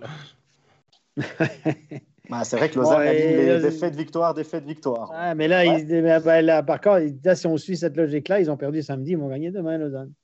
Moi, je dis ça, je dis rien, mais voilà. Non, mais évidemment, on ne sait pas. Mais moi, ce que j'aime beaucoup de Fribourg, pour rester sur Fribourg, euh, c'est beau. Ils jouent un jeu attractif. L'année passée, là, 1-4 à la noire, où on était passif, puis que tout le monde n'était pas dans les défenseurs, puis les défenseurs étaient qu'embêtés, etc. On voit plus ça. Ils sont proactifs, ils mettent de la pression, ils donnent le ton, ils donnent le rythme au match. Et, et c'est joli, c'est beau à regarder, c'est intéressant. On voit que les joueurs ont du plaisir à jouer ce système de jeu. Et mon Dieu, que c'est intéressant. Puis honnêtement, cette année, là, de façon générale, les gars, il y a eu quelques purges, quelques matchs un peu. Euh, le, match Genève-Langnau, c'était une purge, une purge épouvantable, mais on a eu des bons matchs. Puis regardez les entraîneurs qu'on a dans la Ligue cette année. On est loin des années où il y avait quatre entraîneurs finlandais, où il y avait tout le monde qui était en patinage arrière au milieu de la glace. Les gars, c'est fini. Là, on est des entraîneurs suédois. Volven joue un système agressif, ça va bien. Mexorley joue un système agressif, ça va bien. Euh, Fribourg joue un système agressif. Les, équipes vont vers l'avant. On veut jouer au hockey. Là, on a la vague, l'invasion suédoise des entraîneurs. Là, on parle d'un nouveau qui va venir l'année prochaine. Mais moi, je suis parfait. Amenez-en les Suédois. Je n'ai pas de problème avec ça. Laissez les Finlandais chez eux, puis amenez-nous des Suédois. Rien contre les Finlandais personnellement, mais le style de jeu pratiqué est tellement plus attractif. Et il faut, le dire cette année, là, les, matchs qu'on a, c'est le style de jeu attractif. On a des équipes qui fourchent, qui vont vers l'avant, etc. Il y a peu, d'équipes qui se cantonnent en défense, qui attendent, oui, à jouer, va le faire maintenant un peu plus dans leur style de jeu, mais ils n'ont pas trop le choix. Mais on a, on a du hockey attractif, il faut le dire. Et Stéphane, tu dis qu'à Fribourg, ils ont du plaisir à jouer, mais qu'un public pareil, moi aussi, j'aurais du plaisir à jouer. C'est extraordinaire. Parce que, non, mais franchement, c'est incroyable. Ils font un bruit, ils chantent de la avant le match jusqu'à la dernière seconde, ils chantent encore un quart d'heure après. Franchement, si là, tu n'as pas de plaisir à jouer, il faut arrêter le hockey. Franchement, hein, c'est juste incroyable. Je vois quand ça va bien, c'est le meilleur public euh, en Suisse. Ils sont incroyables. Quand ça va mal, ah compliqué. C'est les deux côtés à la médaille. Ils sont très émotifs dans un sens, ils sont très émotifs dans l'autre aussi. Ils peuvent être très durs avec leur équipe. Mais cette patinoire-là, avec le balcon tout le tour, etc., c'est merveilleux. Hein. C'est la, la, seule patinoire. C'est la seule patinoire où, depuis le début de la saison, le retour de ma voix, je dois le mettre à fond parce qu'il y a tellement d'ambiance que sinon, je m'entends pas. Non, mais c'est vrai. Je me suis fait la réflexion mardi contre Bienne. J'ai le retour à fond, sinon, je m'entends pas. C'est vraiment une, patinoire. Et d'ailleurs, euh, Ludovic qui dit euh, la BCF Arena, c'est juste sublime. C'est vrai que c'est une patinoire avec beaucoup d'ambiance. Ah Il y a Fabien qui dit, euh, même si on ne le voyait pas sur la fiche des compteurs, Bikoff était très actif et son absence a peut-être modifié légèrement une organisation. Je ne sais pas si, messieurs, vous voyez une différence de Fribourg avec ou sans Bikoff cette saison. Un bon point. J'avoue que je n'y avais pas pensé. Il me surprend un peu. Laisse-moi cinq minutes pour y penser, puis je vais y répondre. Mais je l'avais pas. Je l'avais pas analysé dans ce sens-là. Je réfléchis à. oui, c'est peut-être que. Bon, je trouvais que Bikoff, malgré le fait qu'il ne faisait pas beaucoup de points, d'ailleurs, son seul but, c'était à 4 contre 5, je trouvais qu'il avait euh, qu'il amenait quelque chose. Il génère de l'attaque, transporte. C'est un joueur fiable aussi. Euh, l'a utilisé à 4 contre 5 depuis l'année dernière, étonnamment. Il faisait quand même le job parce qu'il était intelligent, il y a des lignes de passe, etc. Et euh, de là à dire que ça fait une différence, ça nuit à Fribourg, ce qui explique les trois défaites. Je ne suis pas sûr, mais effectivement, Bikoff a sa place dans l'effectif de, Fribourg et euh, on doit le remplacer par quelqu'un d'autre forcément. Et c'est un gars qui peut jouer au centre, peut jouer à l'aile. Oui, peut-être, je ne l'avais pas vu comme ça, c'est un bon point. Je dirais que ça pose un, autre problème, c'est qu'au final, euh, Christian Dubé ne va jouer plus qu'avec 12 attaquants, vu qu'il est obligé de mettre Yannick Heron, et on sait que ça ne va pas avec Yannick Heron, puisqu'il a eu ah 18 secondes depuis, euh, depuis qu'il avait les blessure de Bikoff, de temps de jeu total. Donc voilà, je pense, je pense qu'il est, il est là. C'est peut-être plus là que ça a déréglé un petit peu euh, ce que Christian Dubé avait, avait en tête à ce moment-là. Et puis de laisser le rôle de 13e attaquant peut-être euh, en alternant avec euh, Bougro, Jobin et Rossi pour permettre à, à ces trois-là de prendre, retrouver leur rythme ou prendre leur rythme de National League.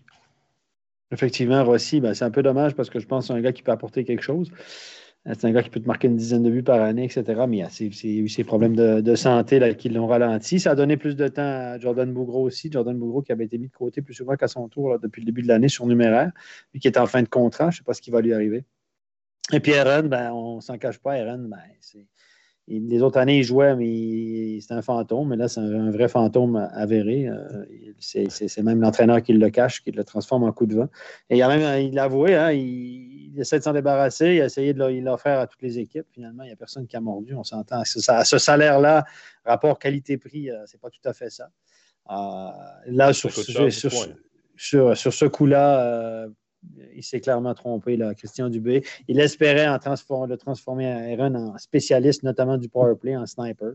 Et euh, il n'est pas du tout content de, l'effort et de l'attitude de Yannick Heron. Et pauvre lui, Yannick Heron, ça ne doit pas être facile de lire que finalement, on n'est pas content de lui, et qu'il est mis de côté. Et puis tout ça, ça ne doit pas être euh, au niveau humain pour, euh, Yannick Heron. Oui, il encaisse son chèque de 40 000 francs par mois.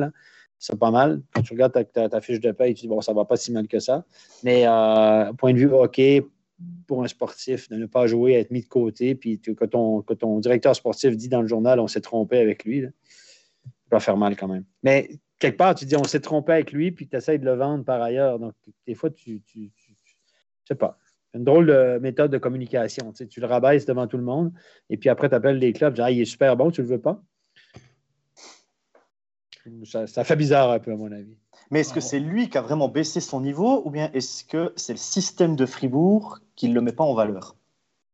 Parce que c'est peut-être un peu des deux aussi, non? Peut-être. C'est difficile à dire, mais là, on ne sait même pas ce qu'il vaut dans le système de Fribourg. Il ne joue pas. Ouais, n'a même pas essayé. Je pense qu'il n'est pas content de son effort à l'entraînement, son attitude générale. Moi, j'étais à Lausanne. Les années que j'étais à Lausanne, Yannick Aaron était à Lausanne. J'étais souvent aux entraînements de Lausanne le euh, matin. Des fois, c'est ordinaire. C'est pas, pas le disons que c'est un passager plus souvent qu'autrement. Quoi. Tu parlais d'entraînement et on va terminer avec ce commentaire de Fabrice qui dit qu'il est allé souvent voir les entraînements de Gauthieron et salue le fait que Diaz reprend les défenseurs et transmet son savoir à la fin des entraînements. Il prend encore plus soin avec les juniors, tout un apport pour suivre et en dehors de la glace. L'ambiance du groupe est juste excellente. Voilà pour Fribourg, on avance. Quand tu gagnes. Voilà, quand tu gagnes, c'est plus facile. Euh, messieurs, il nous reste encore un club à, évoquer, c'est le Lausanne Hockey Club. Avec euh, la victoire jeudi à Genève pour les Lions vaudois et puis la défaite euh, samedi contre Rappersville. Jérôme, est-ce que Lausanne a un complexe face à Rappersville puisque c'est quand même la deuxième défaite en deux matchs? Ouais, c'est un peu le, le même match, c'est-à-dire que Lausanne a du mal à entrer dans la zone de, de Rappersville. Ils n'ont pas réussi à vraiment euh, mettre du rythme dans cette, euh, dans cette rencontre. C'était presque deux mêmes matchs. D'ailleurs, le score est presque le même. Hein. 2-5 samedi et puis c'était 5-1 euh, dans le canton de, de Saint-Gall au mois, au, mois de septembre. Lausanne qui, qui, continue, défaite, victoire, défaite, victoire. D'un coup, il y, a, y a deux défaites, après il y a deux victoires. Ils sont à 5-5, je crois d'ailleurs, sur les dix derniers matchs, avec 16 points sur 30. Donc, c'est pas super, c'est pas catastrophique, c'est au milieu. Lausanne qui est huitième du classement, à 6 points seulement de la barre. Mais euh, je pense que Lausanne va quand même terminer dans le top 6 à la fin de l'année, non? Vous en pensez quoi? Certainement. je pense qu'on est assez convaincu là-dessus.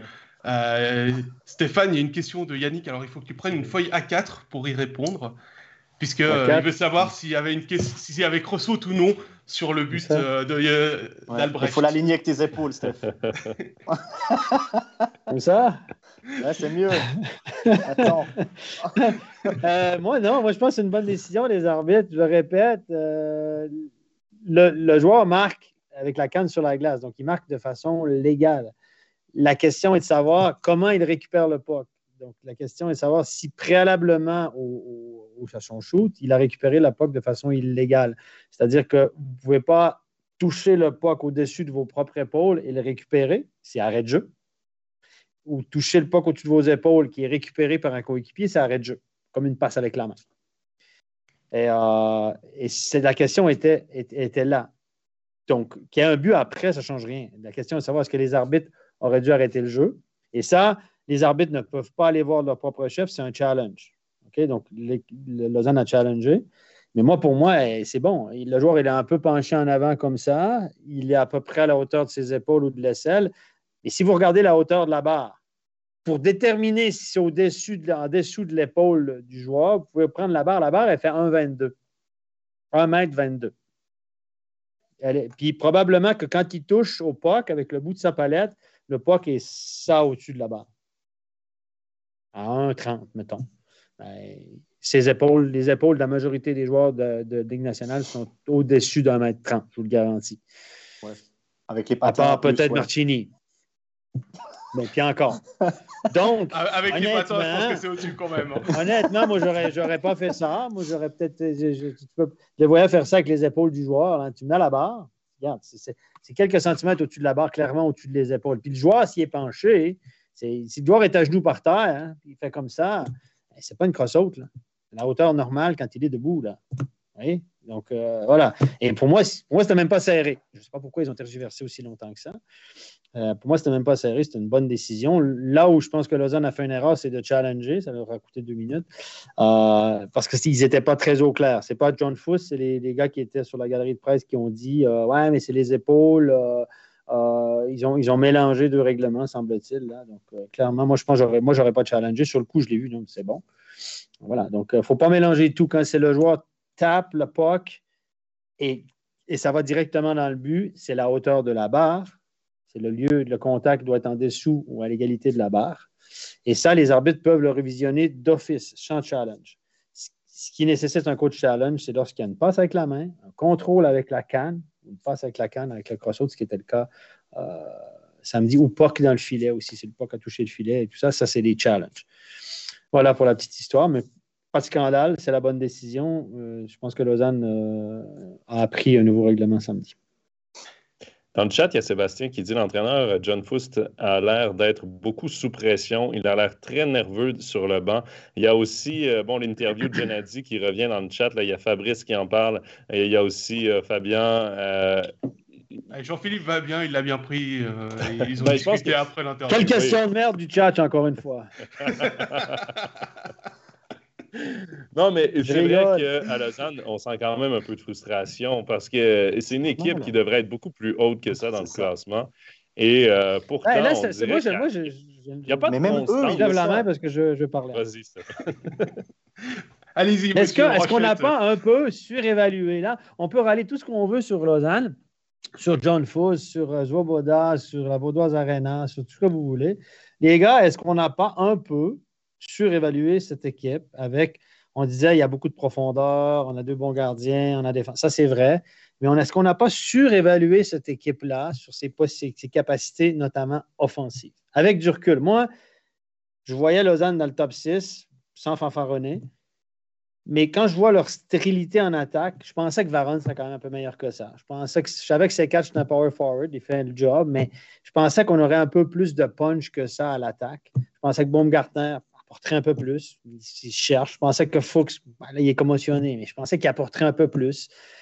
Ultimement, ça reste des gars, lui et Baumgartner, des gars de 25-30 points dans cette ligue-là. C'est des gars, des bons gars de troisième ligne, probablement, des bons attaquants de troisième ligne. Fuchs. Voilà. Donc, peut-être qu'on n'a pas un peu, je pense qu'on a un peu surévalué les capacités de cette équipe-là à l'attaque où ça pêche. Et c'est là le problème. On n'arrive pas à marquer le gros but faire la différence. Cette étincelle, on voit le power play, etc. Il y a Berchi qui reste une fine gâchette à l'attaque, mais on n'arrive pas à créer ça. Et là, je me dis, tant qu'on on, évalue Lausanne haut comme ça, on va être, les gens vont être déçus toute l'année parce qu'ils vont dire Ah, non, ils sont meilleurs que ça, ils sont meilleurs que ça, parce qu'on les voyait meilleurs que ça. Mais peut-être que si on se dit revoyons un peu notre, évaluation de Lausanne, peut-être qu'ils sont là où ils devraient être finalement avec leur stérilité en attaque. Je sais pas, je. Bah, tu le disais tout à l'heure, on est plus intelligent après de toute façon. Ben oui. mais si j'en fais là, il Ria aussi, Ria qui marque des buts, il est blessé. moi, c'est l'année euh, passée. Moi, je pense que c'est l'année passée où on n'a pas vu le talent de Malguin, Udon et Gibbons. Moi, je pense que c'est l'année passée qu'on n'a pas vu que ces trois gaillards, ils étaient au-dessus du lot, mais largement au-dessus du lot. Et cette année, ils sont plus là et, ben, et on les a pas remplacés. Moi, je pense que c'est l'année passée où on a peut-être sous-évalué justement. Euh, Parce que si Malguin n'était pas arrivé, puis Udon n'était pas arrivé, peut-être Lausanne n'aurait pas eu cette, la saison qu'ils ont eu l'année dernière. Et puis Gibbons, moi je le rappelle, Gibbons n'a pas fait des tonnes de points. Mais combien de fois sur le plateau j'ai sorti son sens du jeu, sa petite touche offensive, ce petit éclair génie de temps en temps, son bon jeu défensif. Euh, euh, et, puis Gibbons, je vais vous dire pourquoi on ne l'a pas gardé, Gibbons. Gibbons, son problème, c'était à l'entraînement. Il paraît qu'il arrivait le lundi matin à l'entraînement, il baillait, euh, il ne travaillait pas fort aux entraînements, il n'était pas commis vraiment committed, qu'on dit en anglais, il n'était pas vraiment concerné dans l'entraînement. Son attitude n'était pas top. C'est une des raisons pour lesquelles on ne l'a pas gardé. Mais dans les matchs, excuse, mais moi, je, je l'aimais bien. Tu m'as demandé de choisir entre Gibbons et Varon. Là. Ah, pas, pas le temps de finir la question, puis elle a répondu. Hein. je, pense, qu'à Shopping, il préférerait euh, Varon que euh, Gibbons en ce moment. Parce que c'est, Ils sont pas contents. C'est, bah, écoute, euh, j'ai ses stats sous les yeux, là, 11 matchs, une assist. Ça va, ça se passe bien. Ça se passe bien, ouais, ouais. Steph, je comprends ce que tu dis dans le terme est-ce qu'on les a surévalués? Est-ce qu'on a vu trop gros pour Lausanne? Mais en même temps, oui, il y a des joueurs en attaque qui sont clairement sous régime, qui n'offrent pas ce qu'on s'attendait d'eux. Mais quand tu regardes tout ce qui a été dépensé, la profondeur de l'équipe, mine de rien, la profondeur de banc, elle est là, Lausanne. Et quand tu regardes, parce qu'une équipe, habituellement, tu la bâtis comment? Par l'arrière. Tu as deux gardiens dominants. Tu as une bonne défense. C'est normal qu'avec tout ce qui a été investi, la profondeur de banc en attaque, on se dise, ben, cette équipe-là a du sens, cette équipe-là, on la voit dans la top 6 facilement, tout ça. Et pourtant, moi, honnêtement, puis j'ai l'impression que juste, il n'y a, rien qui. La mayonnaise n'a pas pris. J'ai l'impression que dans cette équipe-là, la mayonnaise prend pas. on sent que on dirait, c'est ça. Il manque un peu de. Il manque quelque chose. il, manque d'âme. De, on n'arrive pas à, ça n'arrive pas à décoller. On n'arrive pas, à enflammer un match. On n'arrive pas. C'est ça. On n'arrête pas de dire ils sont constants dans leur inconstance. Mais au final, c'est pas une équipe constante parce qu'ils ne sont pas capables d'enligner deux performances pareilles deux soirs de suite. Ils ne sont pas capables. À tous les deux soirs. À toutes les deux, les deux matchs, ils ont la performance. Euh, il y a les jours pairs puis les jours impairs, en fait. C'est ça. c'est ça. C'est ça. Non, mais c'est vrai. Parce que... D'accord, Madame Soleil. Et c'est une équipe qui perd encore à domicile. Depuis l'ouverture de la Vaudoise Arena, c'est pas top à domicile. Non, non, non. C'est pas normal qu'une équipe à domicile ait autant de peine que ça. Puis tu le vois avec Ajoie. À jouer à domicile à trois de ses quatre victoires, à une fiche quand même correcte à domicile. C'est trois victoires, six défaites, je pense, pour Ajoie à domicile. Quand c'est la pire équipe de la Ligue, Lausanne à domicile. Euh, je pense qu'écoute, je vais regarder. C'est 10 matchs, 10 matchs, 10 points, je crois. C'est euh, ouais, 9 matchs, 9 points. Il n'y a que Langnaud qui fait pire. Et pourtant, c'est difficile d'aller gagner à Lille-Fils. Et puis honnêtement, ça, ça, ça rajoute. Ouais, mais c'est pour Langnaud cette année, c'est ça, ouais. Ça rajoute à la déception des fans, parce que moi, je oui. évidemment pas mal de gens à Lausanne. Tout le monde est déçu. C'est pour ça que je dis que si ça continue comme ça, on va être déçu. Les gens vont être déçus toute l'année. C'est pour ça que moi, je revois ma prédiction, ma vision de l'équipe en début d'année. J'avais été voir des matchs amicaux. J'ai dit, Varon, euh, la première chose que j'ai dit, je ne suis pas convaincu. Puis ça n'a jamais décollé. Je me suis dit, on va y laisser du temps. Ça n'a jamais décollé. Et puis, euh, voilà. Mais quand tu dis que Lausanne a beaucoup investi, euh, oui, non, je ne crois pas qu'ils ont investi. là, il faudra peut-être se déformater avec ça. Investi dans quoi, dans qui? Est-ce que qui, quel joueur est très, très cher?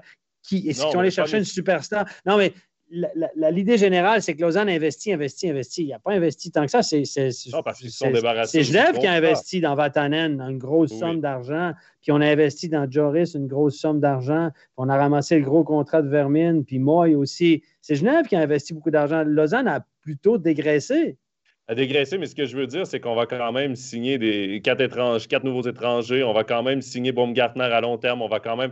Là, on a été actif sur les signatures. Ouais, mais c'est plus sur ce point-là que monétairement que je veux dire. Parce que monétairement, je ne connais pas tous les salaires. Là, mais, on a été euh, actif sur les transferts. On a été très actif sur les transferts, sur les signatures et tout. Donc, on amène beaucoup de joueurs mais au final, ça, ça, prend jamais. Ça prend jamais. Puis... Ben, c'est ça. Ben, c'est une des raisons. On s'attendait peut-être à plus de Fuchs, peut-être trop. Euh, vous remarquez que c'est un gars qui a fait une trentaine de points une seule fois, puis dont la moitié, sur l'année qui a fait 36 points à bien il y a deux ans, je pense qu'il y en a la moitié en power play. Donc, ça reste un spécialiste. Ça reste pour moi un centre de troisième bloc. Un gars qui a été plus efficace offensivement quand il jouait à l'aile que quand il jouait au centre. Il avait moins de responsabilités, donc a été plus efficace offensivement pouvait tricher plus, partir plus dans la phase d'attaque. Ça, c'est une chose. Je suis pas convaincu. Moi, je pense qu'il faut que s'il joue il peut être très efficace offensivement parlant, parce que défensivement, il peut jouer, mais ce n'est pas sa spécialité. Baumgartner, ben, il cherche sa place, une fois au centre de la 4, une fois au gauche de la 3, une fois à droite de la 2, puis une fois à gauche de la, première. Là, il, y a deux passes cette année, le pauvre Baumgartner. Il cherche, là, il n'a pas trouvé, il est sorti de sa montagne de Davos, il est descendu en plane, c'est un peu compliqué. Je pense que c'est un bon joueur. Non, mais c'est vrai, il a, c'est un bon joueur, il a un bon sens du jeu. Les gars aiment jouer avec lui parce qu'il comprend la game il redonne le poids, il se déplace bien, etc. Sauf qu'il n'est pas un grand pâtissier. C'est quoi sa qualité dominante à Baumgartner? Vite, vite comme ça, cinq secondes. C'est quoi sa qualité dominante? Technique sur le petit périmètre. Ouais. Je lui mettrais 8 sur 10 pour ça. Bon sens du jeu. Il est bon sens du jeu, bon techniquement, bonne main, mais il n'y a pas un gros shoot, pas un gros patineur, il n'est pas très physique. C'est ça. Euh, voilà, ça reste un, gars de 3 dans cette dans cette ligue-là. C'est top 6 Bien accompagné, peut-être, peut compléter, oui, parce que les gars aiment jouer avec lui. Un super bon kid, mais il n'y a pas de shoot. Tu vois, regardez-le shooter. Il a marqué 7 buts, je pense, à Davos l'année dernière. C'est un gars qui va, va pas te marquer, va te marquer 5-10 buts par année euh, quand il y aura un tap-in ou un 2 contre 1, etc. Mais marquer d'un. Pour, pour, avoir, pour être un buteur dans cette ligue-là, dans une ligue professionnelle, il faut que tu puisses shooter le puck du top circle, un bon wrister, puis la placer précis sous pression. C'est ça un buteur. Berchi le fait. Regardez les snipers dans cette ligue-là sont capables de le faire. Motel le fait, Sprunger le fait, Morgan est capable de le faire, Rodrigato. Baumgartner ne peut pas faire ça. Baumgartner, ce n'est pas un buteur, les gars. Il n'y a pas de wrister. Il est arrivé en breakaway la semaine passée à Genève. Là. Je lui ai fait un muffin. Un muffin dans les clous, elle a eu l'air bon. Là. Il a eu de la peine à lever son pas, il visait le top net, le pas capable de lever. Ce n'est pas un buteur. C'est un joueur de complément extraordinaire. Fuchs aussi. Donc, peut-être qu'on a surévalué ces deux joueurs-là dans l'effectif voilà, euh, encore une fois, on est toujours plus malin après. On, s'attendait peut-être plus à de ces deux joueurs-là. Puis évidemment, au niveau des étrangers, on s'est planté. Frolic amène quelque chose, clairement. Mais Frolic, il pas rapide. Pas rapide. dans cette ligue-là, si tu veux avoir du succès, il faut que tu patines ou que tu aies un sens du jeu off the chart. Hein? Ben, lui, il a un bon sens du jeu frolic, puis il peut jouer sur son expérience, mais ce n'est pas un grand patineur. Pas lui qui emballe le match, on s'entend, mais il va amener son Il amène un petit plus amène un petit peu, ça c'est clair. Mais à part Berchi qui enflamme ben, catch par son volume de jeu, qui reste un power forward, et puis Berchi qui peut euh, mettre la défensive sur les talons avec sa vitesse, offensivement, c'est compliqué. Mais Berchi, il faudra le remplacer aussi ah l'année prochaine. parce que là, euh, il y a huit joueurs sous contrat en attaque l'année prochaine à Lausanne, actuellement. Donc, il va y avoir deux étrangers en plus. Dans, ces huit-là, il va manquer deux étrangers en plus. Euh, en défense, c'est béton. En défense, c'est béton. À part ça, Glauser, les gars, belle surprise, on s'entend. Hein? Glauser, moi, je l'avais vu dans les matchs amicaux, je ne suis pas convaincu. Hey, Glauser, on signé. Ça, c'est une bonne acquisition, bonne confiance. Il joue bien, il joue du bon hockey. C'est le leader dans les plus et moins dans cette équipe-là. Je pense qu'en défense, pas de souci à se faire. On a besoin de, on a besoin de deux bons étrangers offensifs l'année prochaine à Lausanne. Encore de la place dans le contingent euh, devant.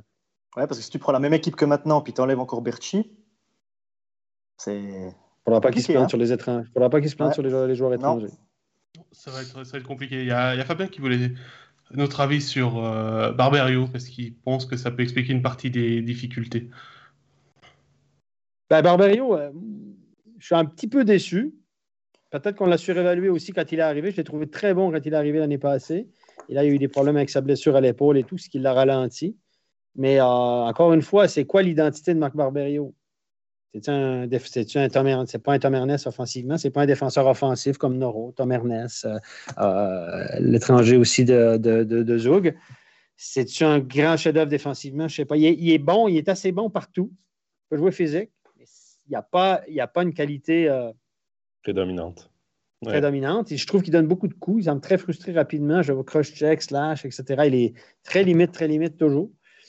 Euh, mais c'est un bon gars. Les gars l'adorent aussi dans le vestiaire. Hein. Barberio, c'est un bon leader. Euh, ça, ça c'est absolument clair. Euh, il a son importance. Mais dans le jeu, ben voilà, c'est correct. C'est correct, sans, sans, éclat. Gernat, par contre, c'est une bonne acquisition, je pense. Gernat et C4 qu'on a signé pour trois ans, je pense que c'est deux bonnes acquisitions dans l'optique où on aura six étrangers l'année prochaine.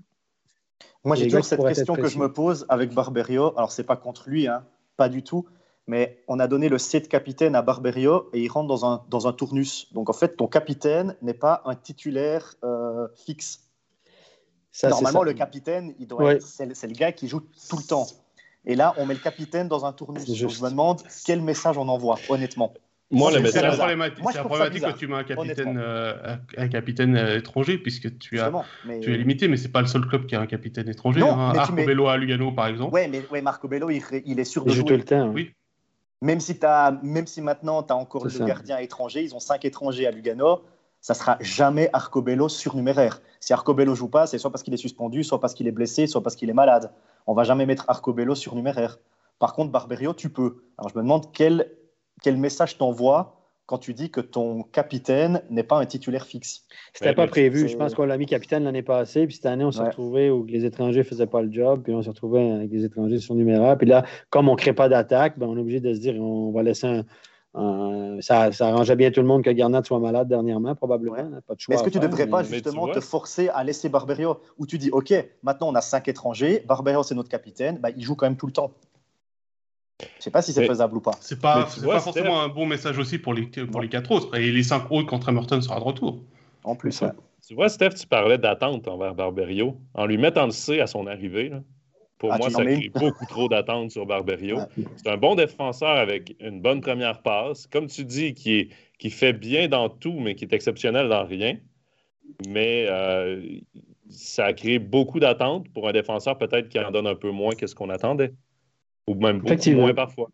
Effectivement. Et ce C-là a eu cette espèce d'effet un peu négatif par rapport à lui. Moi, j'ai l'impression, parce que tout le monde le voit peut-être un peu plus gros qu'il est le voyait peut-être, espérait peut-être avoir une, espèce de Tom Ernest 2.0, alors que c'est vraiment pas le même style de joueur, c'est vraiment pas le même. Euh, ah non, c'est pas le même style. Tu peux pas demander à Barberio de jouer comme Tom Ernest, c'est impossible. Si n'avait pas parlé français, là, n'avait pas parlé français, je pense pas qu'il aurait réussi. Là. Ça, c'est une, autre, histoire. Le, fait qu'il a été très indiscipliné en finale l'année passée, est allé de gestes disgracieux, ça, ça aide pas à la perception d'un bon capitaine. Hein. Il, a pété la, il, a pété sa coche, il a perdu les pédales l'année passée, et puis c'est vrai que ça, ça aide pas. Tout ça pour vous dire, messieurs, que je pense que Lausanne, je pense que les gens, les fans devront revoir un peu leurs attentes cette année. Je pense que s'ils accrochent le wagon du top 6, ça sera une réussite, étant donné aussi l'absence de Ria. On ne sait pas quand est-ce qu'il va revenir. On l'a engagé, lui, pour marquer des buts. Contrat d'une année, ça fait partie de ceux qui ne pas sous contrat l'année prochaine, mais euh, même en début d'année, avait de la peine, puis là, il a été blessé, donc ça enlève quand même un shooter en, un shooter en moins. Quand il va revenir, ça peut être une, touche. Mais je pense qu'on devra peut-être revoir les attentes à, la baisse, comme on, est obligé de le faire à, à Genève. Et au, contraire de Fribourg et, et Bienne, qu'on n'attendait pas les gars aussi haut que ça, il faut le dire. Donc là, les attentes sont, sont revues à la hausse en bas. Il faut les revoir à la baisse. Euh, voilà, je pense qu'il faut être réaliste. Lausanne, euh, c'est ce que je disais. Quelqu'un m'a demandé Ah, tu crois que Lausanne. Moi, je pense que ça va être une année comme ça. Un petit haut, un petit bas, compliqué. Euh, et là, les fans, ben, s'ils s'attendent à ce qu'ils finissent troisième, je pense qu'ils vont être déçus.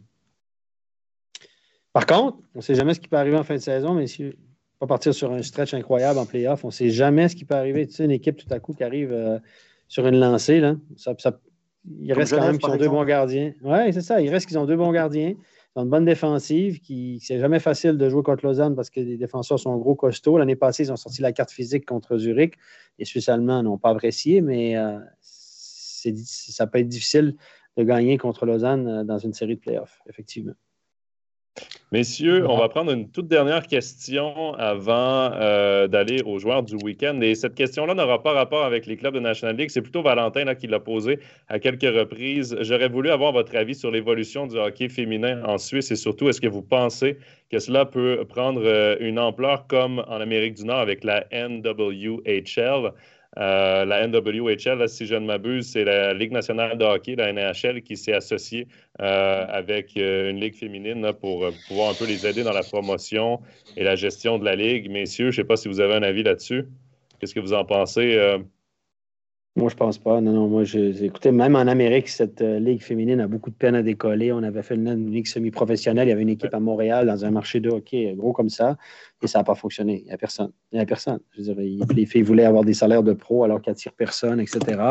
On a crié au scandale, mais à un moment donné, euh, si, si ça n'attire personne, tu ne peux pas te tirer un salaire de ça. en Suisse, le niveau est clairement pas assez élevé. Hein. Je, je, vais vous dire, ça, premièrement, ça n'intéresse personne. Et deuxièmement, le, niveau n'est pas assez élevé euh, de la Ligue féminine. Écoutez, comparer le niveau, je veux vous dire que c'est même pas des juniors. La Ligue féminine, ça équivaut même pas à des juniors élites. C'est peut-être des novices élites, peut-être les meilleures équipes. Donc, euh, oui, c'est pas. Il n'y a personne qui va voir des novices élites. Il y a encore personne qui va voir des juniors élites. Je ne vois pas pourquoi les gens se déplaceraient pour voir du hockey féminin. Ça, il n'y a, pas de, a pas de marché pour ça. Et je ne crois pas que ça va se développer. Que les filles jouent, qu'il y a plus de filles qui jouent au hockey, oui, oui, oui, il y en a, puis c'est bien. Puis cette ligue, existe, la ligue féminine existe, c'est parfait. Que des filles qui jouent au hockey, c'est génial. Ce n'est pas ça que je dis.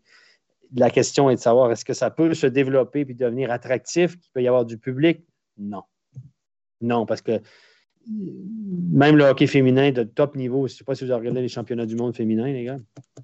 Oui, puis ben, à la télé, justement, moi, c'est là que je voulais aller parce qu'au Canada, euh, mine de rien, on parle beaucoup que c'est le, sport, le, sport le plus populaire, le hockey, et c'est vrai que c'est le sport le plus populaire. Tout le monde parle de hockey, tout le monde suit les activités euh, de la NHL, et même des autres ligues inférieures, là, avec le Rocket de Laval, par exemple, en HL, ça se parle de au Québec, le junior majeur qui est très populaire dans les, trois ligues au Canada.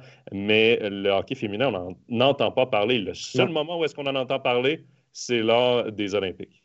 Le reste, même les championnats du monde de hockey féminin, on n'en entend pas parler. C'est aux Olympiques euh, parce qu'il y a la rivalité Canada-États-Unis, parce que même dans les autres matchs, la différence de talent est tellement immense entre les joueuses canadiennes et les joueuses des autres pays que ça attire même pas. C'est vraiment que les, les, affrontements Canada-États-Unis qui, qui, qui, marchent. Donc, d'avoir cette ligue professionnelle. La NHL en fait une volonté de vouloir promouvoir le hockey féminin, mais ça ne prend pas comme, euh, comme le hockey masculin, malheureusement. Mais c'est ça la réalité là-bas aussi. Je dirais que c'est en fait dans une sorte de cercle vicieux, euh, puisque comme le niveau est pas forcément attrayant pour le public, euh, les médias ne s'y intéressent pas, donc ça n'intéresse pas plus de public, donc ça n'offre pas la possibilité à plus de joueuses d'amener du talent. Euh, il n'y a qu'à voir ce qui se passe actuellement avec le football féminin en Suisse, avec Servette Chenois qui est en Ligue des Champions, qui commence à, à avoir un peu plus de focus médiatique suite au, suite au titre aussi euh, de championne de Suisse qu'elles ont eu l'année passée et qui euh, va peut-être créer une vague. Mais la problématique, c'est que le hockey féminin en Suisse, c'est comme au Canada, on en parle surtout lors des Jeux Olympiques et quand il y a des bons résultats. Souvenez-vous de 2014, on s'est dit que c'était, mhm. cette médaille de bronze serait peut-être l'explosion du hockey féminin en Suisse. On est sept ans plus tard. Bah, ça pas réellement augmenté non plus. C'est dommage pour elles parce qu'elles sont vraiment passionnées. Elles, elles jouent. C'est encore, encore pire que pour les juniors pour elles parce qu'elles ont, elles ont des horaires qui sont encore pires pour les entraînements. Elles ont très peu de soutien financier. Il y a qu'à voir. Il y a, on a parlé du HC Lugano Ladies il y a pas longtemps parce qu'il y a des problèmes financiers apparemment. Donc euh, voilà, c'est malheureusement, voilà, même si Valentin Signal est une championne olympique à, à Lugano, euh, tout ça ça reste. Si tu n'attires personne dans les gradins, je veux dire, puis c'est pas médiatisé, les sponsors viennent pas, etc. Ce qu'il y a, c'est qu'on compare, on compare toujours le sport féminin et le sport masculin. Exactement. Et je pense qu'il faut arrêter de le comparer. Tu peux pas aller voir un match féminin de hockey et t'attendre à ce que ça soit du niveau, mm. le même niveau masculin. et quand on arrêtera, et peut-être que quand on arrêtera de comparer le sport féminin et le sport masculin, peut-être que là, ça va peut-être attirer des médias et attirer des, des spectateurs. Mais c'est sûr que celui qui va voir un match féminin et qui s'attend à voir le même spectacle que le masculin, il, sera déçu. Mais c'est un autre hockey aussi. Il n'y a pas de charge, par exemple, dans mhm. le hockey féminin. C'est autre chose. Moi, je pense qu'il faut, il faut peut-être arrêter les comparaisons au bout d'un moment. C'est ce qu'est en train de faire le football féminin. Je ne sais pas si tu as remarqué avec la, Coupe du Monde qu'il y a eu il y a deux ans en France, où vraiment ils ont mis l'accent sur l'aspect, c'est pas le même football. Voilà, c'est ça. Et attirer les gens en disant, bah, venez découvrir quelque chose de nouveau. Et c'est là peut-être qu'on va créer quelque chose par la suite. Mais c'est compliqué et ça prend du temps. Voilà, messieurs, on va revenir pour terminer sur la National League avec notre joueur du week-end. Je vais me tourner vers toi, Jérôme, parce que c'est toi qui, a, qui, a, qui l'a proposé. Tu as relevé son excellent week-end. Et puis, ça va bien avec le HCA. Meilleur euh, club roman du week-end, c'est Philippe Michael De Vos. Bah, vendredi, il marque le game-winning goal face à, face à Zurich. Samedi, contre Ambry, fait un incroyable travail sur le premier but de Fortier. Il lui offre le deuxième. Hein. Ça passe à De Vos, elle efface le gardien. Et puis Fortier marque quasiment dans le but vide. Mais j'aimerais revenir sur la saison de De Vos qui joue quand même avec une cheville dans un, dans un sale état. Faut quand même être franc. Le mec, depuis qu'il est arrivé pour la saison 2015-2016 à Ajoie, il n'a pas manqué un seul match de championnat et de, de playoff. Il est jamais malade, il est jamais blessé, il est jamais suspendu. Il vient de jouer 358 matchs de Vos avec Ajoie. Et Ajoie en a joué 358. Il n'en a pas manqué un. Et puis là, avec la cheville qu'il a, je pense qu'il aurait pu dire écoute, je prends une semaine de pause. Bah non, il va quand même jouer. Il loupe quelques entraînements et puis en match, il livre la marchandise. Et puis surtout, il a dû changer son jeu parce qu'en Swiss League, il était 95% euh, du temps en zone offensive. Et puis là, en National League, euh, il joue euh, en zone défensive. Donc il faut aussi un gros travail défensif. Donc c'est aussi pour ça qu'on peut décerner ce, ce petit prix à, Philippe Michael DeVos. Puis il s'en va vers une saison de, mine de rien, au niveau des points, c'est vrai qu'on le voit moins, puis tout ça, puis, mais euh, il s'en va vers une saison de 40-50 points, les gars. Ben, Steph, c'est 15 points ces 13 derniers matchs. Ça a pris du temps avant qu'il se mette en marche, qu'il s'adapte à la National League. De toute façon, lui, les camps d'entraînement, il le dit toujours, là, ça prend du temps avant que. Parce qu'il ne touche pas à la glace l'été, si je ne me trompe pas, euh, DeVos. Euh, donc, ça lui prend toujours un petit peu plus de temps. Là. Ça lui a pris aussi l'ajustement de la National League. Mais là, c'est 15 points ces 13 derniers matchs. C'est plus d'un point par match. Euh, on commence vraiment là, à revoir le Philippe Michael DeVos qu'on voyait en, Swiss League. Oui, il est un peu plus, il est un peu mieux accompagné aussi, les garçons. Hein, il y a Fortier à jouer avec lui. Fortier peut marquer des buts. Fortier a 5 buts en 5 matchs, mine de rien. Hein. C'est pas, pas le gars flamboyant. On a Van Strom qui est arrivé. Donc, euh, voilà, en powerplay, ça ne marchait pas au début de l'année. On a, marqué, on a marqué quelques buts en powerplay. Voilà, c'est mine de rien, ça reste une fine gâchette, ça reste un joueur qui a un sens juste ce qui, le genre en, National League euh, de Vos, c'est son coup de patin. C'est pas un joueur qui est très costaud ni qui est pas très rapide. Donc, euh, à 5 contre 5, c'est plus compliqué pour lui, évidemment, parce qu'il ne peut pas enflammer le match. Mais, euh, mais il reste, et ça reste un gars qui a, un sens du jeu à la ligne de son marque. Hein, je veux dire, c'est une grosse comparaison, mais son sens du jeu, c'est semblable. Hein. Il, a, il a une demi-seconde en avance sur tout le monde, sur la compréhension du jeu, sur l'anticipation du jeu. Il est juste extraordinaire. Il a des bonnes mains. Euh, s'il avait un coup de patin, ce, gars-là, s'il était quelques centimètres de plus, mais un coup de patin, il jouerait un NHL. Il a quand même fini meilleur marqueur de la Ligue junior majeure du Québec à 20 ans, vous allez me dire. Mais quand même, je veux c'est un gars qui a eu. C'est un gars qui a un sens du jeu, mais incroyable. Incroyable. Là, tu viens de mettre des grosses chaussures à, remplir en comparant à. au niveau du sens du jeu, en zone d'attaque, je le trouve quasiment aussi malin. Mon marque un peu plus spectaculaire, ouais, mais euh, je trouve qu'au niveau du sens du jeu, euh, les gars, c'est comparable. Hein. Il, donne les pas, il est, il, est, très, très malin. Il trouve, il trouve les lignes de shoot, les lignes de passe, il temporise quand c'est le temps. Et, il a toujours l'air d'avoir une seconde de plus. Remarquez les joueurs de hockey. Les joueurs de hockey, quand ils sont sur la glace, tu as toujours l'impression que quand ils prennent le pas, qu'ils ont du temps. Je dis, attends, les autres, ils ne vont pas sur lui. Non, non, c'est parce qu'il va là, il, se donne la seconde de plus, parce qu'il fait le bon choix, parce qu'il se déplace dans le bon sens, parce qu'il protège sa rondelle. Et ça donne de les ouvertures qui se créent. Et voir, c'est ce genre de joueur. Il a toujours l'air d'avoir une seconde de plus pour réagir. Steph, pour finir sur Davos, il y a Patrice qui dit on pourra couler un bronze à Davos. Exactement, un autre bronze à couler. Et puis euh, demain, on va retrouver euh, Philippe Michael Davos avec sa tenue habituelle, puisque désormais il est top, scorer du HCA Joie. Voilà, maintenant, Pascal, c'est l'heure du programme de la semaine. Oui, tout à fait, avec euh, nos matchs, nos studios de National League et de NHL. Demain, je crois que c'est Lausanne-Fribourg à 19h25 C'est sûr? Sports One. Joe, je suis toi qui aime. Faudrait que tu le saches. avec Jérôme au commentaire et euh, Stéphane, si je ne me trompe pas, un certain Serge Pelletier qui sera parmi nos invités. Serge Pelletier, on a euh, il sera... lui poser à Serge. Il ne sera pas sur le banc de Genève, pour ceux qui se posaient la question. vendredi, ce sera bien, bien Berne pour l'anecdote, Serge Pelletier, quand il est engagé à Lugano, il avait été engagé à Lugano un mercredi. Et la veille de ce mercredi qu'il est engagé, il était en studio chez nous pour un certain, dont le match studio, c'était Ambry Lugano. Et Ambry avait perdu, je pense, 7 à 2. Et le lendemain, euh, Dominique Ali était à Lugano. Steph, tu viens de partir la machine à rumeurs, là.